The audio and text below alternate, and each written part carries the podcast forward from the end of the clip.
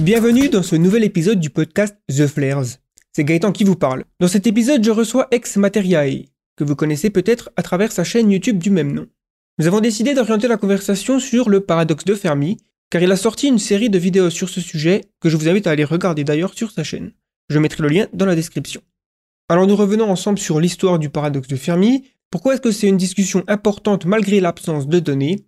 Nous parlons aussi de l'équation de Drake, des observations d'OVNI et on fait un tour euh, assez large des hypothèses qui ont été proposées à travers les décennies comme l'hypothèse du zoo, l'hypothèse de la simulation, l'estivation, le grand filtre et d'autres hypothèses.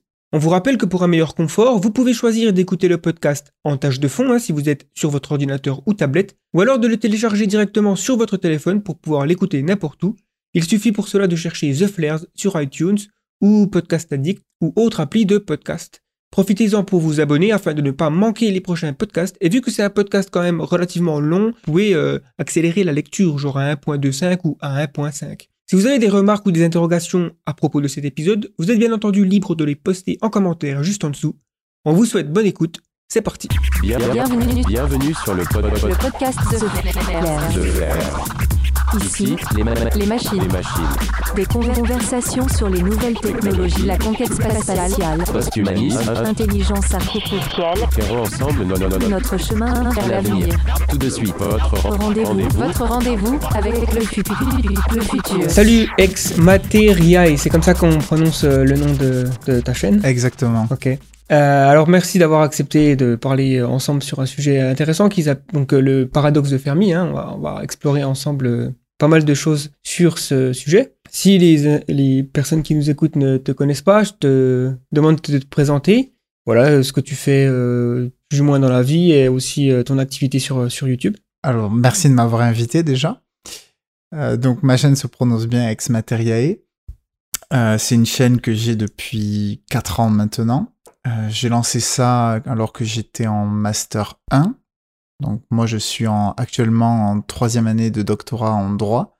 Euh, ce projet, c'était quelque chose que je voulais faire depuis très longtemps. Euh, j'avais euh, j'avais découvert Vsauce, enfin je sais pas si ça te parle, ouais. mais euh, bon, ça c'est c'est très très vieux maintenant. Mais il y a plein d'autres chaînes que j'ai suivies, surtout sur le YouTube américain, qui m'ont euh, énormément motivé. Et j'avais très envie de lancer quelque chose dans le dans le même style. Et quand j'étais à la fac, bon, euh, passé 2-3 ans, j'ai réalisé que j'avais quand même beaucoup de temps à côté, en dehors des périodes de partiel évidemment, euh, que je pouvais utiliser pour ça. Et donc en, en fin de master 1, je me suis dit là, euh, il faut que je me lance maintenant parce que sinon euh, je vais jamais le faire. Et donc maintenant, ça fait 4 ans que la chaîne existe. Euh, L'objectif de cette chaîne, c'est de faire de la culture générale. On peut résumer ça comme ça. C'est assez difficile de présenter la chaîne parce que les sujets sont très variés dessus. C'est-à-dire que sur euh, mon avant-dernière vidéo, par exemple, je parlais de la situation des compagnies aériennes euh, de façon générale et en particulier ensuite sur euh, la période du Covid. Et dans une autre vidéo, je vais traiter de, de Shutter Island. Dans une autre, donc c'est le sujet d'aujourd'hui, du paradoxe de Fermi. Mhm. J'ai des sujets qui sont très variés. Et donc c'est vrai qu'à chaque fois, c'est difficile de dire voilà exactement ce que je fais sur YouTube. Mais s'il fallait le résumer, je dirais que c'est de la culture générale faite euh, sur la base de dissertation. Alors, euh, en anglais, ils ont le, le terme un peu valise de vidéo essay Mhm. qu'on a plus ou moins en français, mais qui est pas trop reconnu. Enfin, si moi je dis que je fais des essais vidéo, euh, personne comprend de quoi je parle. Ouais, c'est vrai. C'est, pas tellement euh, ouais, répandu. ouais. Oui, ici c'est vrai que c'est, enfin en tout cas sur le YouTube euh, qui parle français, euh, c'est, un terme qui est très peu connu, en tout cas pour l'instant. Après c'est vrai que nous, euh, on suit, on a suivi un peu le mouvement, c'est-à-dire que ça s'est lancé en, en- dans le YouTube anglophone, et j'imagine qu'au début ils avaient les mêmes problématiques. Euh, bon, donc du coup, euh, après mes intérêts, ben, ils sont très très vastes. hein, de toute façon, euh, c'est, enfin, l'objectif de ma chaîne, en fait, c'est tout ce qui moi peut m'intéresser, euh, je l'aborde. Ce que j'essaie de garder en tête, c'est toujours euh, de rester dans la position d'une personne qui ne connaît rien au sujet. D'accord. Et c'est souvent ce qui est très difficile en fait quand on est un expert d'un domaine. Euh, moi, je le vois par exemple dans le droit, donc parce que donc en, en doctorat, en fait, on nous propose de d'enseigner à la faculté. Donc là, maintenant, ça fait trois ans moi que j'enseigne dans des TD. Et souvent, euh, je vois, alors particulièrement chez les collègues, parce que souvent c'est euh, d'anciens étudiants qui étaient très bons. Moi, on va pas se mentir, j'étais un étudiant correct, mais pas fou non plus.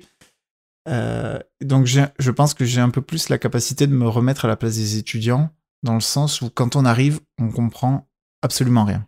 Euh, moi, quand je faisais les TD, j'étais souvent à côté de la plaque. Et en fait, cette capacité, je pense, enfin, je veux pas me, me jeter des fleurs, mais je pense que cette capacité de se mettre à la place de quelqu'un qui n'y connaît rien, c'est très important quand on veut faire découvrir un sujet. Mhm. Alors, il y a des chaînes qui sont spécialisées. Donc, bon, dans, dans l'espace, on pourrait parler euh, d'Astronogeek. Euh, euh, qui est-ce qu'il y a d'autres il, y a, il me semble qu'il y a euh, David Loapre qui fait aussi parfois des, des vidéos là-dessus. Je suis pas très sûr. Euh, bon, après, euh, il y a des chaînes comme Science for All sur euh, notamment l'intelligence artificielle. Ouais. Mais en fait, ces chaînes-là, qui sont extrêmement intéressantes, pour arriver à rentrer dans leur sujet, euh, soit il faut accorder un temps gigantesque, soit il faut être déjà, euh, il faut déjà avoir de, de solides connaissances dans le, dans le domaine. Mhm. Alors il y a certaines de leurs vidéos qui sont plus accessibles, mais euh, par exemple quand on voit euh, les certains sujets que traite euh, les de Science for All, où euh, il va avoir peut-être 70 vidéos de 30 minutes sur un même sujet, parfois ça peut être, enfin moi je comprends tout à fait que ça puisse être difficile à, y accéder en fait quand on connaît pas trop le sujet. Et disons que moi je me vois en fait comme une porte d'entrée vers des chaînes plus développées comme celle de, de lait par exemple, où moi je vais vraiment aborder le sujet de façon très basique, euh, donner envie aux gens de s'y intéresser, et si ça a fonctionné, ces gens-là ensuite ils iront chercher d'autres contenus sur YouTube. Mhm, bien sûr. Euh, moi, le paradoxe de... Alors, à la base, le paradoxe de Fermi, je l'abordais de façon relativement basique. hein. C'était une vidéo de 20 minutes où euh, les hypothèses principales étaient évoquées. Aujourd'hui, c'est vrai que je suis rentré un peu plus dans le développement. Donc là, j'ai lancé une nouvelle série de, vidéos qui le traitent euh, de façon plus approfondie. Mais mon objectif à la base, c'était pas de faire un... quelque chose de- d'extrêmement développé dessus. C'était vraiment rester sur euh, du basique pour donner ensuite envie aux gens de développer leurs connaissances sur le sujet. Et donc là, d'aller voir d'autres chaînes. Donc là, c'est pour ça que je mets euh, dans toutes mes vidéos, je mets tout un tas de sources, des liens généralement vers d'autres chaînes YouTube qui traitent du sujet de façon plus détaillée. Ouais, exactement. C'est vrai qu'on a tous été, euh, à un moment donné dans notre vie, ignorants sur euh, le paradoxe de Fermi, par exemple, si on prend ces sujets, on était là. euh, un jour, c'est arrivé, on, a découvert ce mot, on a découvert euh, ce que ça voulait dire, et ça, ça a germé quelque chose qui ensuite a apporté euh, une, euh, sorte de quête peut-être un peu plus profonde pour trouver des réponses, ou c'est juste un peu voilà, stimulant aussi euh, intellectuellement. Euh, je sais pas si toi tu te souviens de, de l'endroit où tu euh, t'en as entendu parler pour la première fois. Alors, alors, alors, ça devait Du coup, maintenant, c'est moi qui fais les questions. Ouais, non, mais c'est pas bien. hein. De toute façon, je vois pas ça vraiment comme une interview. C'est c'est une sorte de voilà, de discussion. Euh, je pense que ça devait être euh, peut-être quand j'étais au début du lycée, peut-être ou, ou fin du collège, je sais pas. Mais en tout cas, ça devait probablement être aux alentours du moment où où je regardais des documentaires sur Arte, peut-être ou. D'accord, ouais. Oui, je Mm. posais cette question parce que, en fait, alors, euh, je sais pas si tu connais le site, euh, enfin, le blog Wait But Why. Ouais, ouais, bien sûr. Ouais. Bon, ben moi, voilà, en fait, c'est c'est là que j'ai découvert ça. Et euh, c'est vrai qu'en fait, euh, ce, cette lecture, enfin, la lecture de, de cet article, pour moi, ça a vraiment été un, un moment euh, très important dans ma vie. Enfin, ça, ça a vraiment changé beaucoup de choses sur ma vision du monde. euh, Et je sais que ça m'a marqué, c'est pour ça que, que je posais la question. euh, Mhm. Oui, c'est vrai que son, son article, il est vraiment bien. Il va, bah, comme la plupart de ses contenus, euh, il va très en- dans le détail. il a une façon d'expliquer les choses qui est très, euh, très simple, très intuitive. Alors, euh, bah, lançons-nous dans la discussion sur le paradoxe de Fermi. Donc, du coup, juste par rapport aux, personnes qui écoutent, euh, qui sont peut-être abonnées à la chaîne The Flares, vu qu'on parle beaucoup du futur de l'humanité, enfin, même euh, essentiellement, hein, vous pourriez peut-être vous dire pourquoi euh, parler du paradoxe de Fermi Moi, l'une des fascinations que j'ai sur ce sujet, c'est que ça représente Enfin, ça nous permet d'envisager quel est l'avenir probable de civilisations avancées. Et donc, si on extrapole l'évolution technologique de notre espèce, on arrivera peut-être à un stade où on sera une civilisation avancée, capable de, de, voyager euh, donc, euh, dans l'espace euh, sur des grandes distances, par exemple. Et donc, ça nous donne l'opportunité de, de réfléchir à quoi ça pourrait ressembler. Et aussi, est-ce qu'il y a des menaces qui peuvent exister lorsqu'on aura atteint ce stade? Parce que finalement, on en parlera peut-être plus en détail plus tard, mais on, se, on, est fait face, on fait face en ce moment à un silence. Et c'est pour ça qu'on appelle ça le paradoxe de Fermi. Donc, je te propose déjà de, définir ce que c'est et d'où d'où ça vient, qui, a, qui en est à l'origine, pourquoi ça s'appelle le paradoxe de Fermi. On imagine qu'il y a quelqu'un qui s'appelle Fermi dans l'histoire, hein, mais euh, si tu veux euh, peut-être faire le déroulement de, bah, de l'histoire du paradoxe de Fermi. Bien sûr. Alors, il se trouve qu'en plus, dans, dans ma nouvelle série de vidéos, j'ai vraiment démarré sur un côté un peu storytelling. Et euh, j'ai évoqué tout au début un peu le, le, le développement qui a mené à cette idée-là, parce que, en fait, bon, je vais, je vais détailler, mais on va voir qu'en réalité, euh, c'est pas vraiment un paradoxe. Et en plus, euh, c'est pas vraiment Fermi. En tout cas, la question qu'on relie généralement au paradoxe de Fermi, euh, c'est pas Fermi qui l'a qui l'a proposé en tant que tel. Parce que souvent, on se dit, euh, est-ce que la vie extraterrestre existe? Au final, c'est ça généralement qu'on ramène au paradoxe de Fermi.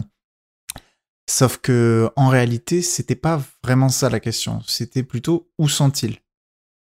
D'accord. euh, en fait, donc au début des années 50, euh, après euh, tout ce qui a été euh, fait avec le projet Manhattan, il y a eu tout un tas de, scientifiques qui s'étaient réunis dans, des lieux assez importants de réflexion. Donc notamment, il y avait le laboratoire national de Los Alamos.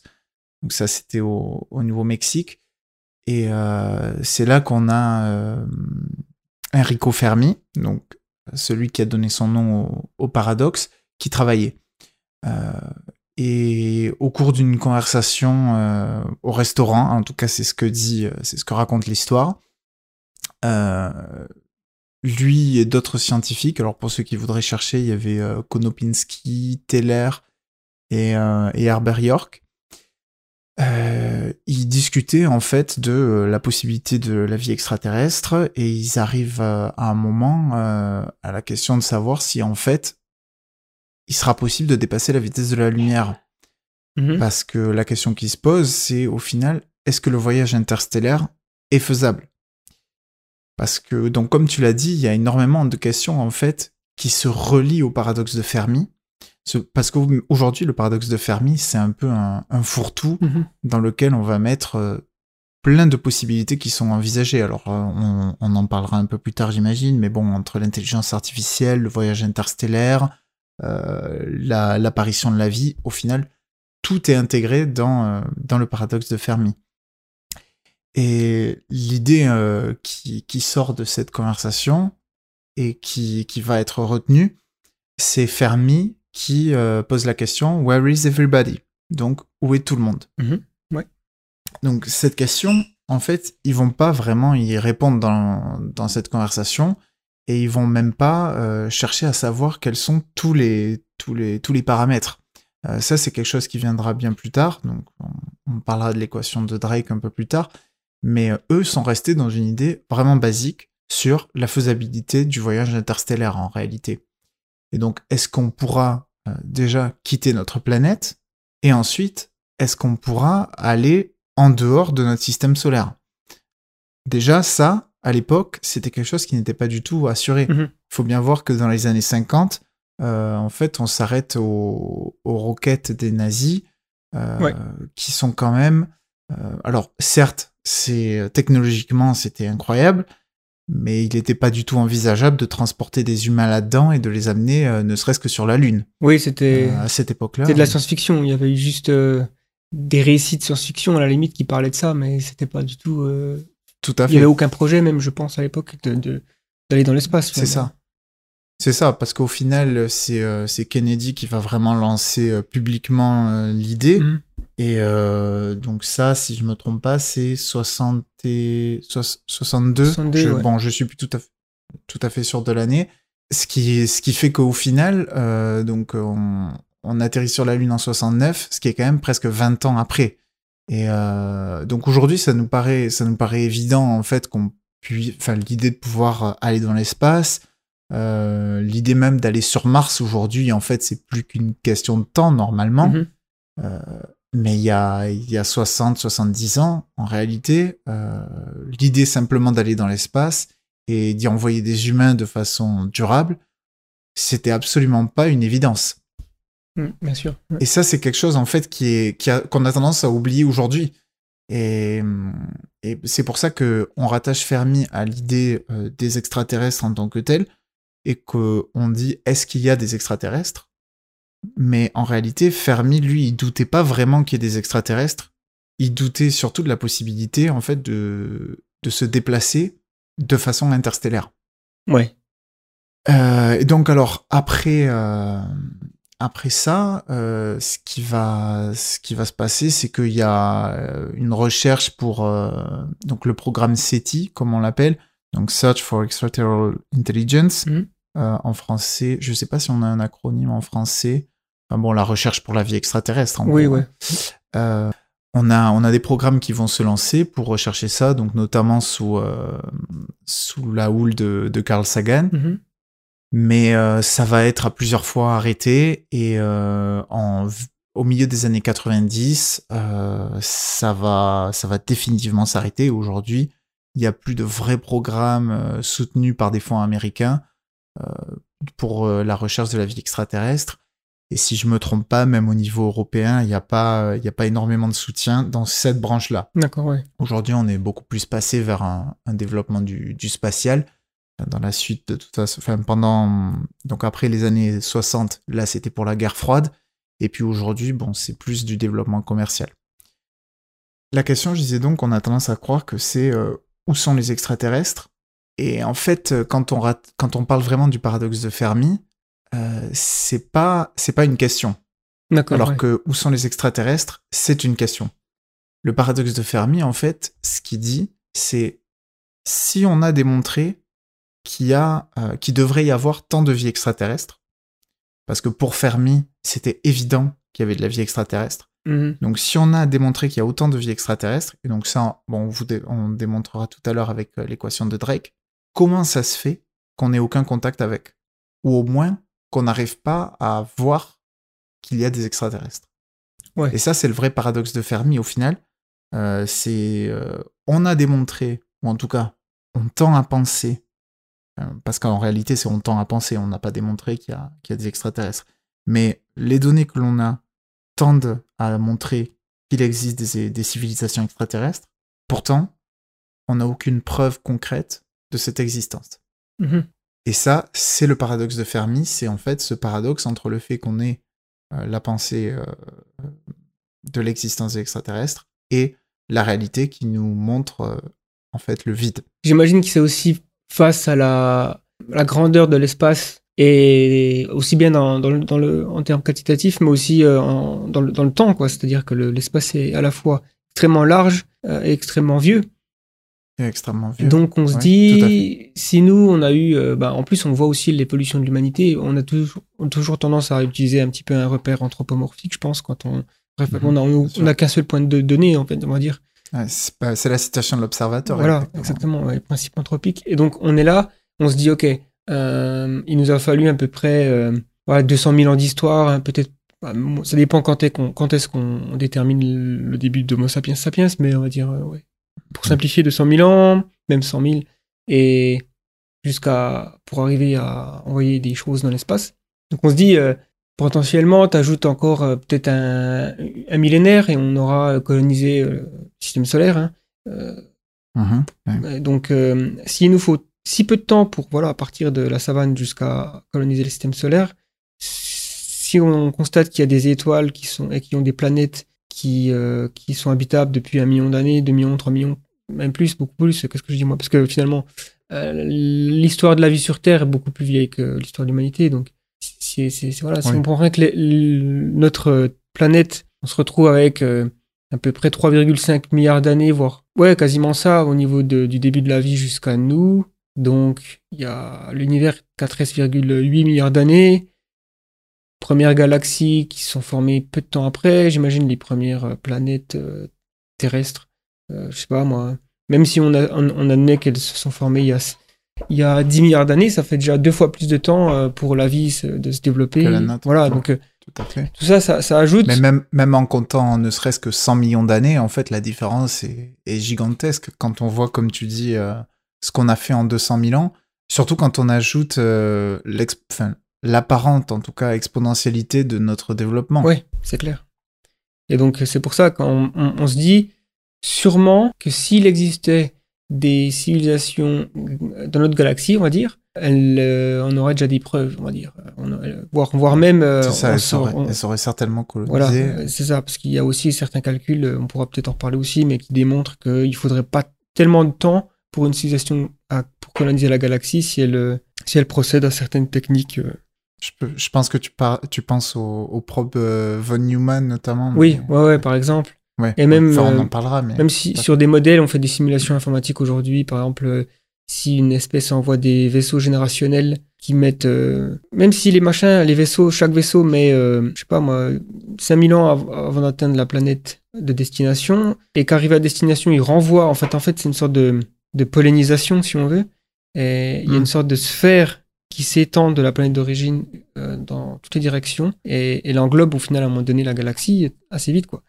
Et c'est pour ça qu'on se dit, Oui, c'est exponentiel. voilà, C'est, euh, exactement ça. Tout comme au départ, on n'était que. Enfin, quand on, quand on construisait les villes, euh, on avait une ville très importante et puis deux, trois petits patelins à côté.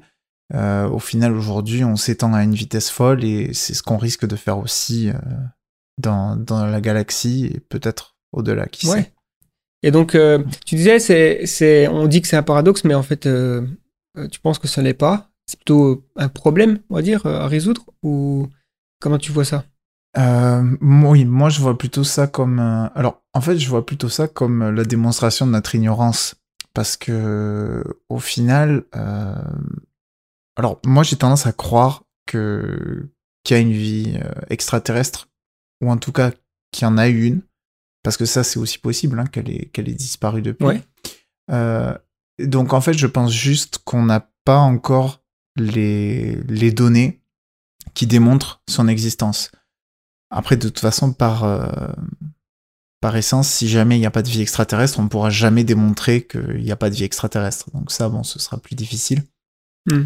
Mais au final, c'est juste une question, à mon avis, euh, de temps ou de technologie.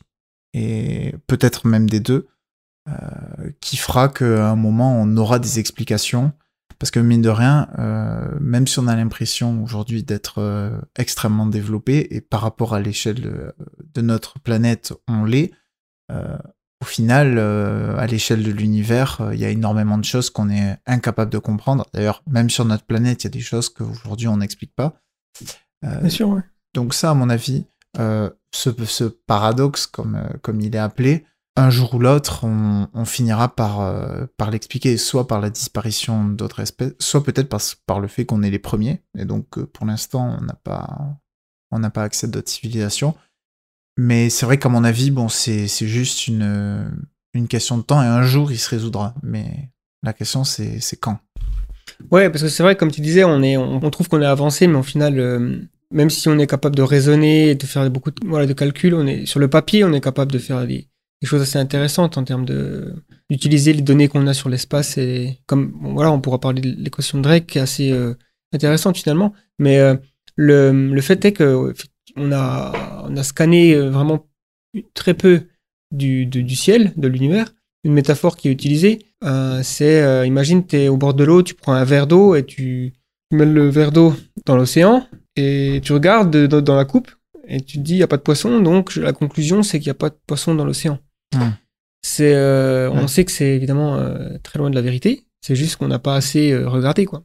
Déjà qu'on a du mal aujourd'hui à, à quantifier au final la, la taille de l'univers. Ouais. C'est clair que cette analogie fonctionne tout à fait. En plus, je pense que il faut peut-être mettre des contraintes sur le paradoxe de Fermi parce que, par exemple, si on, on admet qu'on est les seuls dans l'univers, c'est autre chose que de dire on est les seuls dans la galaxie. Le- Par rapport au nombre, on est juste sur des ordres de grandeur tellement différents. Je pense que le paradoxe Ouais, de Fermi, il, il me, il, fascine euh, plus au niveau de la galaxie parce que je pense que l'appliquer à l'univers entier, je trouve que ça finit par devenir euh, presque un non-sens, puisque en fait, c'est le fait qu'on est, on est dans la capacité vraiment d'avoir une réponse. Et même, tu vois, c'est un peu comme, je dirais presque, les questions du multivers. Tu sais, euh, on, on est sur des théories euh, Ouais. qui sont plausibles. Oui, c'est au-delà. au- Pour aujourd'hui, euh, même l'univers lui-même, c'est au-delà de notre compréhension, en fait. Ouais. Et c'est vrai que c'est. c'est- trop, Voilà. c'est trop, c'est certainement trop. À moins qu'on trouve vraiment une, une, une loi fondamentale dans l'univers qui, qui nous prouverait qu'on est le, le seul, le seul exemple, quoi. Mais euh, ça, ça serait une sorte de constante et ce serait, ce serait étonnant, quoi. Donc, dans la galaxie, ça nous fait donc juste pour euh, donner des chiffres. euh, voilà, en fait, j'ai trouvé sur Google 250 milliards plus ou moins 150 milliards. Donc en gros, j'ai l'impression que c'est euh, entre 200 et 400 milliards, quoi. Et donc, euh, on a. En fait, encore la démonstration qu'aujourd'hui, en fait, on est, on est incapable de comprendre. Euh, Enfin, si, si déjà on est incapable au niveau de notre galaxie de savoir ça, euh, l'univers, en fait, pour nous, c'est c'est encore beaucoup trop grand. Et puis, quand on voit les, les chiffres qu'on avait il y a même quelques décennies, euh, il me semble que c'était en gros il y, a, il y a 20 ans où on pensait qu'il y avait 2 milliards d'étoiles. Bon, en 20 ans, ben, on a multiplié ça par, euh, par 20, quoi. Ouais, Donc, euh, par 200, pardon. Donc, euh, ouais, on se dit qu'en fait, il semblerait que l'univers est toujours plus grand qu'on ne le pense. À un moment donné, on, avait. on pensait qu'il y avait que la galaxie. Et il me semble que c'est Ouais. Hubble qui a découvert qu'on n'était pas la seule galaxie, qu'il y en avait plein d'autres. En plus, il a découvert qu'on était en expansion. Donc ça a bien cham- chamboulé euh, notre représentation de l'univers. Euh, Aujourd'hui, il y a des, Mhm. voilà, comme on disait, il y a peut-être les possibilités qu'on notre univers ne soit pas le seul. Et là, euh, on fait face à, Alors là, on voilà, encore ça devient Ouais. métaphysique quoi. Mais après, ce qui est intéressant, c'est si on regarde juste les chiffres de la galaxie, donc la, la Voie lactée, on est déjà sur des très grands chiffres, et on se rend compte que chaque système solaire possède des, des, des- des planètes et des planètes qui sont qu'on appelle exoplanètes. Donc, il semblerait que ce soit la norme. Tu sais, on, on dit souvent, euh, il y a le principe copernicien, euh, donc en, en probabilité, tout ça, c'est euh, on se dit, euh, c'est soit on est l'exception, soit la norme, et en, la plupart du temps, dans les découvertes scientifiques, notamment les, les révolutions coperniciennes, euh, on a découvert qu'on était souvent la norme, quoi. C'est-à-dire que bah, notre, euh, même nous, hein, l'espèce humaine, c'est une espèce comme les autres, on n'est pas spécial. Enfin, on est spécial sur certains traits, mais pas spécial d'un point de vue cosmique. Le, la Terre est une planète comme les autres, enfin, spéciale dans, dans le système Dans- solaire. Dans mes vidéos, Voilà. oui, tout à fait. Dans mes vidéos, je présente, euh, je présente ça tout le temps comme le principe de médiocrité. Oui, Euh, Exactement. Et c'est vrai que, oui, moi, j'ai tendance à, à adhérer plutôt à ça, à croire que on a, on a peu de choses d'exceptionnelles au niveau effectivement de la galaxie, quoi. Exactement. Et donc ça voudrait dire que donc si la plupart des systèmes solaires ont en majorité une à plusieurs planètes capables d'abriter la vie, euh, la question du paradoxe de Fermi, euh, du coup, enfin la question de Fermi, je dirais, euh, devient encore plus nécessite encore plus de de réponses quoi. Pourquoi? C'est là qu'on arrive à, toutes les différentes hypothèses qui ont été émises au, cours des bah, des quelques décennies qui ont hein, suivi la question de Fermi. Où sont-ils? Alors j'en- profite juste au passage parce que je viens de me, j'avais oublié leur nom tout à l'heure. Euh, en fait, ceux qui au final ont vraiment euh, fait apparaître le terme de paradoxe de Fermi. Alors il y a Robert Gray qui l'a qui l'a évoqué la première fois, mais euh, c'est Hart et Tipler. Euh, dans les années, c'est dans les années 70. Euh, c'est les, pro- c'est parmi les premiers dans une, en tout cas qu'on connaît, dans une publication à avoir évoqué le terme de paradoxe de Fermi. Et c'est eux en fait qui l'ont popularisé dans la version qu'on connaît aujourd'hui. D'accord. Euh, quand tout à l'heure je disais que euh, on a on a une certaine version aujourd'hui du paradoxe de Fermi qui est en fait sur euh, où se trouvent les extraterrestres. Euh, en réalité, c'est Hart et Tipler qui ont proposé non pas un paradoxe mais euh, une argumentation sur le sujet. Euh, et eux ont utilisé le terme de paradoxe de Fermi, peut-être un peu à tort. Euh, et c'est et c'est comme ça en fait que le que le terme s'est popularisé dans les dans les décennies qui ont suivi. Alors qu'en fait, la question qu'on se pose vraiment aujourd'hui, c'est Hart et Tipler qui l'ont posé. Même si c'est évidemment quand même Fermi qui a posé, enfin qui est censé avoir posé la question euh, où est tout le monde. Mhm. Euh, c'est vraiment Hart et Tipler qui l'ont posé. Euh, je me permets aussi de rebondir tout à l'heure quand tu faisais la- l'analogie avec le, le, le verre d'eau dans l'océan. il y, a, il y a une analogie que j'aime bien faire aussi par rapport à la question de la technologie et du développement. Mhm. C'est celle avec les termites. Euh, j'avais j'avais vu ça pour la première fois dans un, dans un jeu vidéo japonais bon, assez peu connu pour ceux qui connaîtront peut-être euh, Zero Escape, ça leur parlera peut-être. Euh, un des personnages, en fait, euh, faisait une analogie entre les termites et euh, l'être humain, en, en disant que les termites vont construire donc ces, ces espèces de structures qui sortent du sol avec des galeries interminables, à- qui ressemblent un peu à, à des galeries de fourmis, en fait, mais là, le fait que ce soit à l'extérieur du sol, c'est encore plus impressionnant. Et en fait, il compare euh, ça à notre situation aujourd'hui, où les termites construisent quelque chose d'incroyable, mais sans s'en rendre compte. Et peut-être qu'en fait, nous, on a quelque chose autour de nous dont on se rend pas compte. C'est-à-dire que si on est, si on se met à la place d'une termite, par exemple, il va peut-être y avoir une autoroute qui va passer à côté, mais la termite, elle se rend pas compte en fait qu'il y a une autoroute. D'accord, ouais. Et jamais elle va se dire euh, ah tiens, il y a des humains qui sont en train de passer euh, juste à côté de moi Mhm.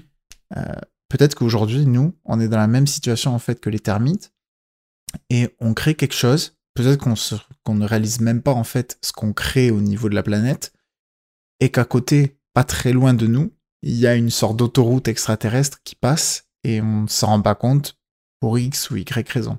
Ouais, c'est une, une- c'est vrai que ça me fait aussi un petit. Quand tu parles d'autoroute spatiale, ça me fait penser à le guide du voyageur galactique. euh, pas si tu l'as vu. euh, mais- Ouais. Euh, mais ouais, c'est c'est clair. C'est ça, ça, ren- ça renvoie un petit peu aussi à, l- à, à l'idée qu'on n'est peut-être tout simplement pas euh, câblé pour euh, pour comprendre euh, Ouais. certaines Ouais. questions de la nature de la réalité. Et il y a peut-être la vie extraterrestre existe déjà peut-être tout autour de nous.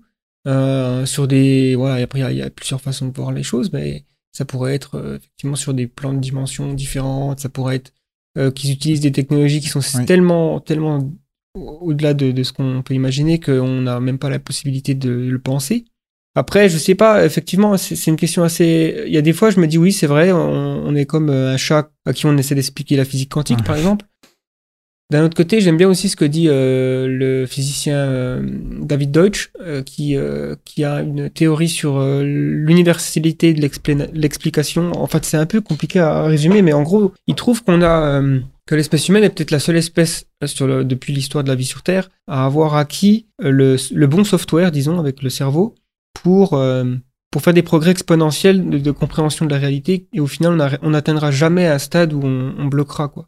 Euh, je sais pas c'est laquelle de... enfin, quelle est la quelle est la vérité euh, là-dessus mais euh, bon les deux arguments se De toute façon, enfin là, on parle paradoxe de Fermi, on va voir que euh, il y a plein de possibilités et que au final, beaucoup peuvent se tenir. Il y en a certainement qu'une qui est vraie, mais euh, aujourd'hui, en fait, on on peut pas donner une réponse. Enfin, c'est Voilà. vraiment, c'est vraiment ça. Et ça, souvent, c'est, enfin, moi, c'est un peu ce que je vois, euh, notamment dans, dans les commentaires de, de la vi- de ces vidéos. Alors, c'est pas la majorité, mais c'est quelque chose qui revient souvent. Euh, les gens, en fait, ont trop tendance à attendre de, de l'équation de Drake ou du paradoxe de Fermi des réponses claires et définitives. Alors qu'en fait, au final, euh, le paradoxe de Fermi, mais surtout l'équation de Drake, euh, elles servent de base. Elles sont là pour euh, montrer une problématique ou permettre de voir quels sont les points sur lesquels on doit travailler. Ouais. Elles sont pas là, c'est pas là pour, pour dire voilà, voilà où sont les extraterrestres, voilà pourquoi on n'a pas rencontré l'extraterrestre. Et ça, bon, c'est aussi, enfin, c'est aussi un peu la faute des médias qui ont tendance, dès qu'il y a une nouvelle information, à faire du, du sensationnalisme dessus et, euh, et à dire le paradoxe de Fermi a été résolu, euh, etc. Bon, ouais bien sûr Bon, après ça, là, je, on va divaguer euh, sur un autre sujet, mais ouais.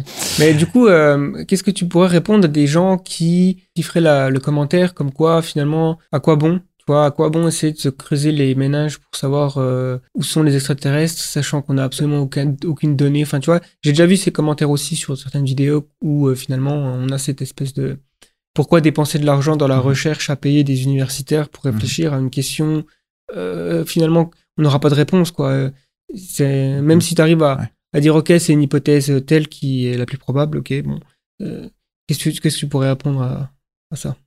Alors, moi, ce que j'ai tendance à, à répondre, c'est en fait de façon plus générale, en fait, je rattache souvent ça à, à l'idée de, de l'investissement dans, dans le militaire. Euh, on voit souvent des postes. euh, bon, alors, les États-Unis sont vraiment les, les professionnels pour ça. Euh, ils investissent des sommes gigantesques dans l'armée. Et souvent, on pourrait se dire, mais en fait, pourquoi est-ce qu'on met autant d'argent dans, dans ça? En réalité, euh, derrière, il y a énormément d'implications qu'on voit pas. Mhm. Euh, et ce qui vaut pour l'armée vaut aussi pour toutes ces recherches. Euh, si y avait pas, si les États-Unis n'avaient pas investi des dizaines, enfin c'est même pas des centaines, c'est encore plus jusque-là des milliers de milliards euh, dans dans des technologies qui servaient à l'armée, aujourd'hui euh, on n'aurait pas de smartphone. Oui. ouais. Aujourd'hui on n'aurait peut-être même pas Internet. Ouais. Et en fait, c'est des choses, il y a, il y a 60 ans, l'idée d'Internet, très peu de monde y avait pensé et très peu de monde l'envisageait et on pouvait tout à fait vivre sans, enfin, on peut vivre sans Internet. Ça, il n'y a pas de souci. D'ailleurs, pendant le confinement, euh, j'ai vécu deux mois sans, sans connexion Internet euh, filaire. Euh, donc, ça se fait. Ouais. Mais est-ce que c'est pour autant quelque chose vers lequel il faut aller? Moi, je pense pas. Je pense que en faisant des, des investissements dans tout un tas de, de domaines, en fait, on, on évolue notre connaissance. Et peut-être qu'effectivement, on va mettre des, des fonds publics dans euh, la recherche sur un point très précis et que ça mènera à rien. Et peut-être même que ça mènera à rien pour toujours. Mais on n'est pas sûr. On ne sait pas. Et il y, a des- découvertes qui ont été faites euh, presque par hasard et qui, avaient des financements alors que si on avait réfléchi juste à cette recherche-là, on se serait pas dit euh, ça, ça vaut le coup, il faut mettre de l'argent dedans. Mais comme il y avait, il y a de l'argent qui a été impliqué dedans, peut-être 20, 30 ans plus tard, il y a, euh, il y a quelque chose qui en est ressorti et qui nous a aidés. Alors je pense toujours à, c'est une vidéo, je crois de, je crois que c'est Minute Earth.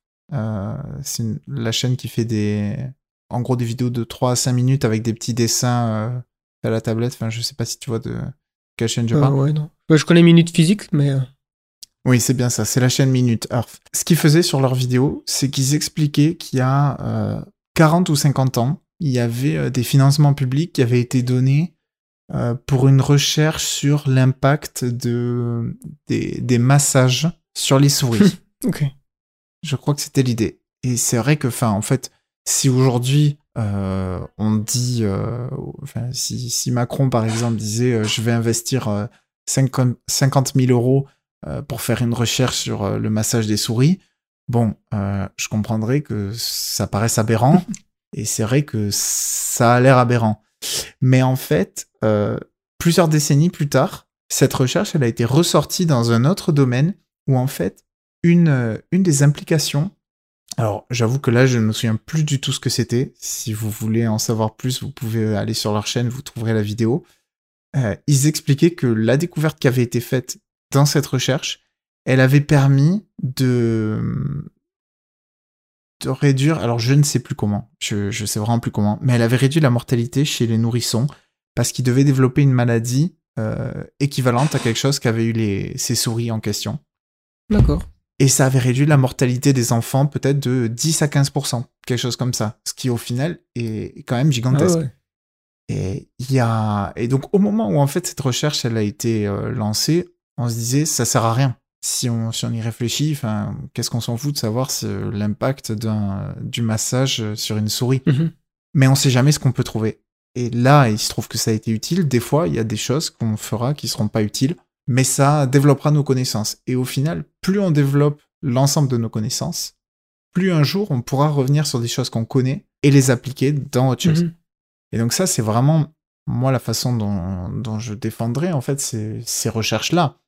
C'est que peut-être qu'aujourd'hui, on a l'impression que ça sert à rien, mais pour les générations futures, ça sera peut-être quelque chose d'essentiel. Et il y a tellement de, de questionnements qu'on se pose sur, euh, sur notre futur, parce qu'aujourd'hui, on commence à, à véritablement envisager euh, une espèce humaine multiplanétaire, que euh, financer ce genre de recherche, euh, ça me semble, ça me semble indispensable aujourd'hui. Ouais, tout à fait. J'ajouterais que le paradoxe de Fermi donc s'intéresse au, bien souvent à ce qu'on considère comme des civilisations plus avancées que la nôtre, puisqu'on espère c'est vrai, quand on parle du, du paradoxe de Fermi, on n'a pas vraiment en tête euh, des espèces animales qui pourraient vivre sur d'autres planètes ou, ou même bactériennes. Mm. Euh, ça... Oui, dès qu'on parle de vie extraterrestre, en fait, en tête, on a des civilisations euh, bien plus avancées que la nôtre, alors que c'est vrai qu'effectivement, la vie extraterrestre, ça pourrait être euh, des rats. Oui, exactement, ouais, des, des, des, des, espèces pré-technologiques, on va dire.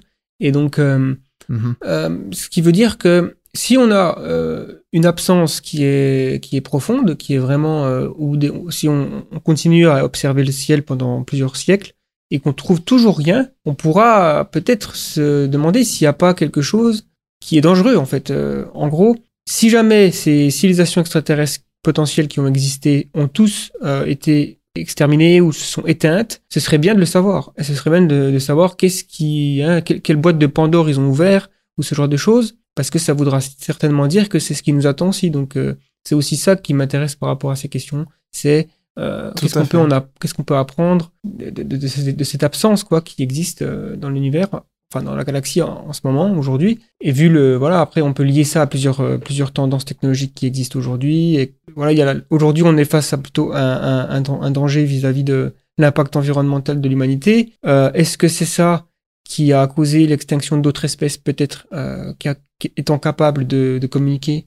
Euh, peut-être, mais il y a peut-être aussi d'autres choses. Ben, c'est pas iné- inévitable non plus. Ça, c'est quelque chose, la, la question de l'écologie, c'est quelque chose que je vois euh, très souvent euh, revenir aujourd'hui en dessous de, de mes vidéos, enfin dans les commentaires. C'est vrai que c'est une problématique qui, Ouais. qui, qui revient souvent. On a parlé un petit peu de l'équation de Drake euh, jusqu'à présent et on n'a pas défini, on n'a pas vraiment expliqué ce que c'est. Donc, euh, je pense qu'on on pourrait, on pourrait faire ça. Donc, qu'est-ce que c'est cette équation de Drake? Quand c'est que c'est apparu L'équation de Drake, si on veut la résumer très basiquement, c'est une visualisation des éléments qui semblent les plus importants à l'apparition d'une civilisation comme la nôtre. Donc, euh, pour le dire autrement, une civilisation qui serait capable euh, de communiquer au-delà de sa planète. Veut résumer, euh, ça me paraît être une, bonne base de départ. Bon, comme son nom l'indique, c'est Drake qui a développé ça, mais oh, si on a l'impression aujourd'hui que c'est que c'est quelque chose d'essentiel, en fait, au final, c'est juste une base de réflexion. Parce que ce qu'elle permet, cette, cette équation, entre guillemets, c'est juste de voir quels sont les points qui semblent les plus essentiels euh, à l'apparition d'une civilisation. Donc, à la, à la base, bah d'ailleurs, euh, à la base, lui, Drake, euh, il avait fait ça pour. C'était une, une rencontre dans le cadre du programme SETI Mhm. de la NASA. Il est à deux jours en gros de, de cette réunion, il réalise que le programme est pas très très clair et qu'ils savent pas euh, ils savent pas vraiment où est-ce qu'ils vont aller euh, dans cette discussion. Du coup, avant d'y aller, ce qu'il décide de faire, c'est de faire une liste de tous les éléments qui lui semblent euh, à lui essentiels. Mhm. Et c'est de là que viendra en fait l'équation de Drake.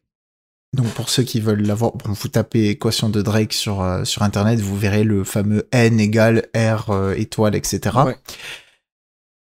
Là-dedans, dans cette équation, euh, dans la version de Drake en tout cas, il y a sept inconnus. Euh, si, si vous allez chercher un peu plus loin, vous verrez que entre temps il y a eu d'autres euh, d'autres propositions. Euh, J'arrive plus à me souvenir du, du nom de la chercheuse qui en avait proposé un autre avec un peu plus de, de développement. Bon, si ça me revient, je le- je l'ajouterai. Euh, donc là-dedans, dans cette équation, on a d'abord le nombre d'étoiles qui se forment chaque année dans notre galaxie. Parce qu'il faut bien comprendre que euh, l'équation de Drake, du coup, se résume à, à notre galaxie. hein. C'est Oui, c'est d'accord. important. Elle peut s'appliquer évidemment à l'univers après, mais il suffit de. Enfin, il suffit, entre guillemets, d'ajouter une inconnue supplémentaire. Euh, Bon, Mhm. déjà, euh, si on démarre avec notre, notre galaxie, c'est pas mal. On a R étoile, qui est le nombre d'étoiles qui se forment chaque année dans notre galaxie. On a ensuite F de P. Mhm. Donc F, euh, c'est la fraction de ces étoiles qui possèdent des planètes autour d'elles. Ouais. Euh, ça, on voit qu'au final, euh, pendant longtemps, on a cru que c'était l'exception. Donc ça, c'est ce que tu disais tout à l'heure, où en fait, euh, pendant très longtemps, on s'est cru être l'exception de tout. Mhm. Au final, on voit que on l'est de moins en moins.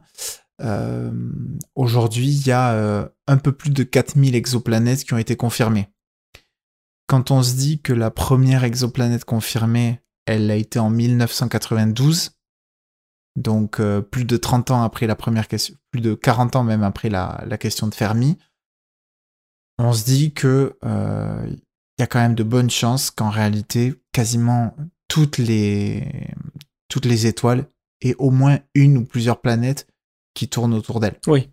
Euh, parce que chaque, chaque année, en fait, on augmente. Aujourd'hui, en gros, depuis, depuis 5 ans, euh, si je me trompe pas, on, on découvre à peu près euh, 300 ou 400 nouvelles planètes par an.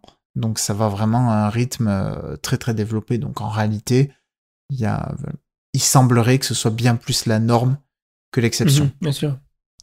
Donc là, F- FP s'approche de 1 au final. Ensuite, on a NE. Donc NE, c'est le nombre de planètes par étoile qui peuvent abriter la vie. Parce que si, euh, si on a une étoile autour de la... Une planète, pardon, euh, autour de l'étoile, euh, il y a une chance qu'elle abrite la vie. Mais s'il y a cinq planètes, il n'y a rien qui interdit en tant que tel que les cinq planètes arborent la vie. Oui. Là, euh, c'est là qu'on a, qu'on a un concept important qui apparaît, c'est la question de la zone habitable. Oui. Euh, bon, souvent les planètes en question sont appelées, les planètes boucles d'or. Donc en réalité, on a, en, en fonction du type d'étoile euh, et de la taille de l'étoile, on a une zone plus ou moins grande autour de celle-ci où des planètes euh, peuvent, ou en tout cas semblent pouvoir abriter la vie. On a plus ou moins défini ce qu'était la zone habitable, surtout au niveau de notre système solaire, mais il est tout à fait possible euh, que la zone habitable telle qu'on la considère aujourd'hui soit trop grande, même si ça paraît peu probable. Il y a par contre de bonnes chances qu'on la considère comme trop petite. Parce que euh, dans d'autres conditions, euh, avec certains types de planètes, avec certains types d'étoiles, peut-être que la zone habitable pourrait en réalité être plus grande Oui, voire même carrément avec d'autres types de vie. bien sûr. ouais. Parce qu'aujourd'hui, on, on connaît notre type de vie, mais euh, s'il y a d'autres euh, d'autres formes de vie qui sont pas basées euh, sur le carbone en tant que principal, bon, bah, peut-être que la zone habitable, en réalité, est bien plus grande. Oui, et il y a aussi le concept de... Parce qu'on parle souvent de zone habitable vis-à-vis de l'étoile, donc ça, ça concerne tout simplement une zone où il fait ni trop chaud ni trop froid, mais il y a, il y a la possibilité aussi, de, et on le voit aujourd'hui avec notre système solaire, d'avoir des, des potentielles candidates à la vie qui sont très loin du Soleil. Donc on parle de lunes, euh, qui, donc les lunes de, Jupiter et de Saturne. Voilà, parce qu'elles sont, euh, elles pourraient contenir des, océans liquides sous la glace, euh, enfin ouais, sous en profondeur quoi, euh, parce qu'en fait, grâce à la force gravitationnelle de ces, de ces géantes gazeuses, finalement, l'eau arrive à, être à une température suffisamment élevée pour ne pas être gelée, et donc Mhm. peut-être qu'il y a des organismes. Après, de là à imaginer qu'une civilisation pourrait en sortir, je sais pas, c'est peut-être euh, un raccourci, mais euh, mais tout est envisageable parce que c'est vrai que c'est important quand même quand on commence à réfléchir au paradoxe de Fermi et à l'équation de Drake de prendre comme point de départ le seul exemple qu'on ait de la vie euh, dans l'univers, c'est la Terre. Donc c'est évident qu'on va commencer à regarder où c'est qu'il se trouve de l'eau enfin, de euh, sous forme liquide, euh, qu'on va regarder euh, des formes de vie basées sur le carbone. Ça n'empêche pas qu'il y a peut-être d'autres possibilités, mais faut bien partir de quelque part, quoi. Et c'est mieux de partir de ce qu'on connaît, évidemment. hein. Mm. C'est certain, c'est certain. C'est vrai que, l'exemple que, que tu dis là, aujourd'hui, par exemple, par rapport à, Europe ou Titan, donc qui sont certaines des lunes de, Jupiter et Saturne, euh, il y a des, des vraies questions qui se posent et il y a tout un tas de programmes. Enfin, aujourd'hui, dès que, dès que des nouvelles sondes sont envoyées euh, assez loin, euh, elles passent euh, inévitablement par l'étape. on prend des photos des lunes de, de Jupiter et de Saturne Mhm. pour voir qu'est-ce qu'on peut découvrir dessus.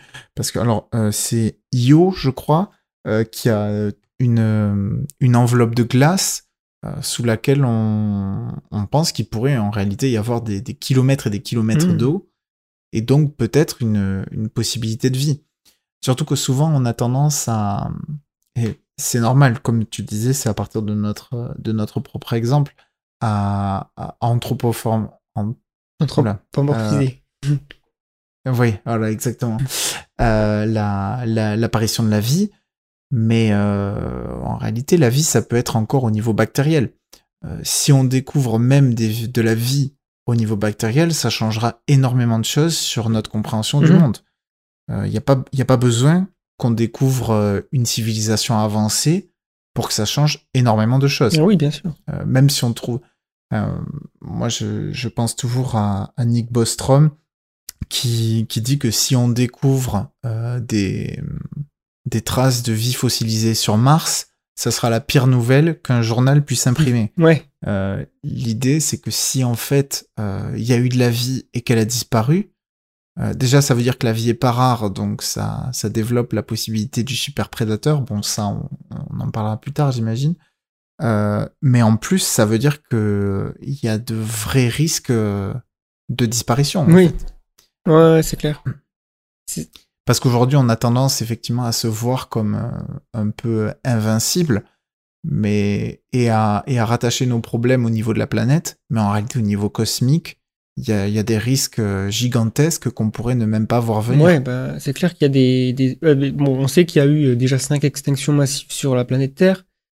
Il y en a même qui, euh, qui pourraient avoir été causées par des rayons euh, gamma, enfin des rayons de, à haute- très haute Ouais, énergie, ouais. euh, qui viennent de d'étoiles de neutrons, je crois, qui, qui, qui se- qui s'effondrent, ce genre de choses. C'est des choses, effectivement, on serait euh, complètement euh, démunis si ça arrivait aujourd'hui. Bon, alors c'est des événements qui arrivent tous les, hein, tous les milliards d'années, je sais même pas, mais. euh, Ouais, voilà. Très rarement, mais, mais et c'est aussi justement là tout l'intérêt de, de, de financer de la recherche en fait dans ces Mhm. domaines.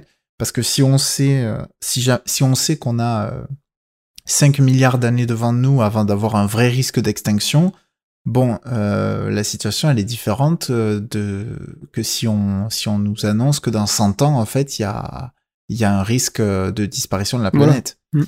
Et, et donc, en fait, financer tout ça, ça a une véritable utilité.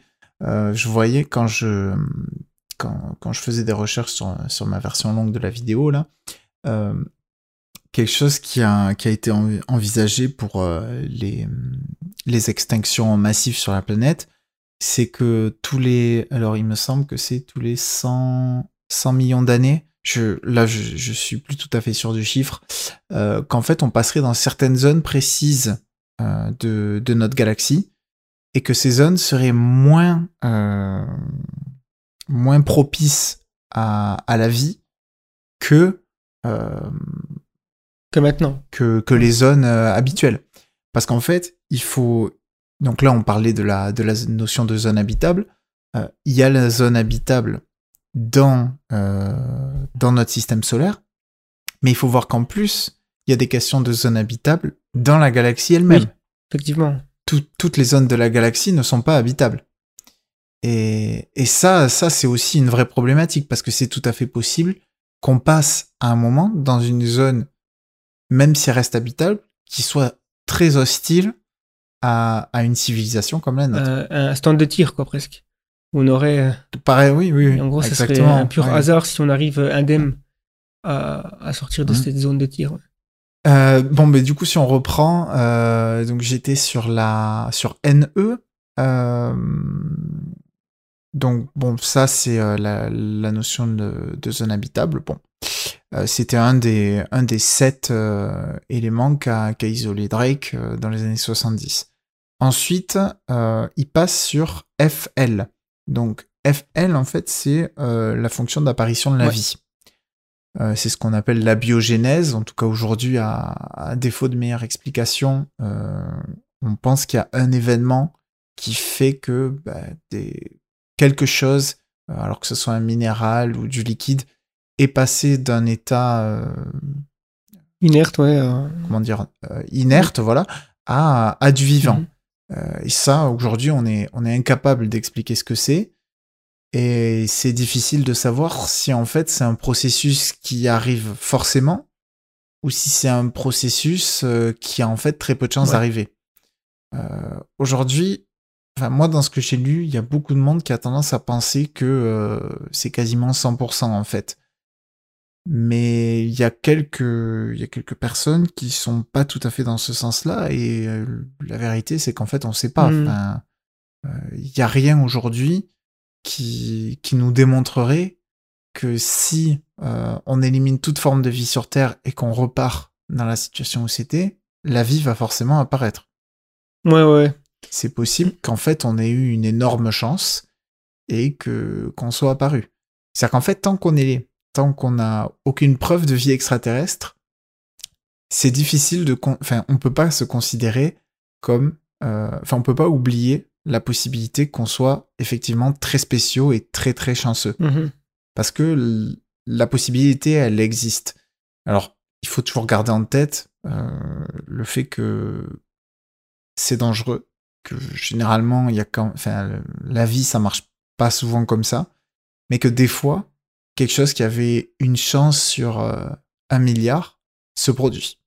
Euh, il me semble qu'il y euh, avait un scientifique ou, deux, ou, ou- enfin je sais plus trop, mais qu'ils avaient tenté une expérience en laboratoire de recréer les conditions initiales de la vie sur Terre telles qu'on les imagine, telles qu'on les envisage, et ils avaient réussi, bah, pas à créer la vie à partir de rien, mais ils avaient trouvé comment, alors créer des peut-être des protéines, quelque chose comme ça, un élément essentiel, tu vois, qui, qui, qui pourrait euh, avoir entraîné. euh, parce que ouais, il y a plusieurs étapes, quoi, et donc. euh, Oui, c'est-à-dire que bon, il y a, y a même des choses qu'on ignore de toute façon sur l'état de la Terre à cette époque-là. Mais une chose est sûre, c'est que quand on regarde la planète Terre et l'histoire donc de la Terre et les données qu'on a sur les traces de la vie donc sur la planète Terre, on se rend compte que à partir du moment où la Terre a été formée, donc il y a 4 milliards d'années, à quelques, quelques années près, on n'a pas attendu euh, 4, euh, 3 milliards d'années avant que la vie apparaisse. Ça, ça arrivait euh, en quelques centaines de millions d'années. Mhm.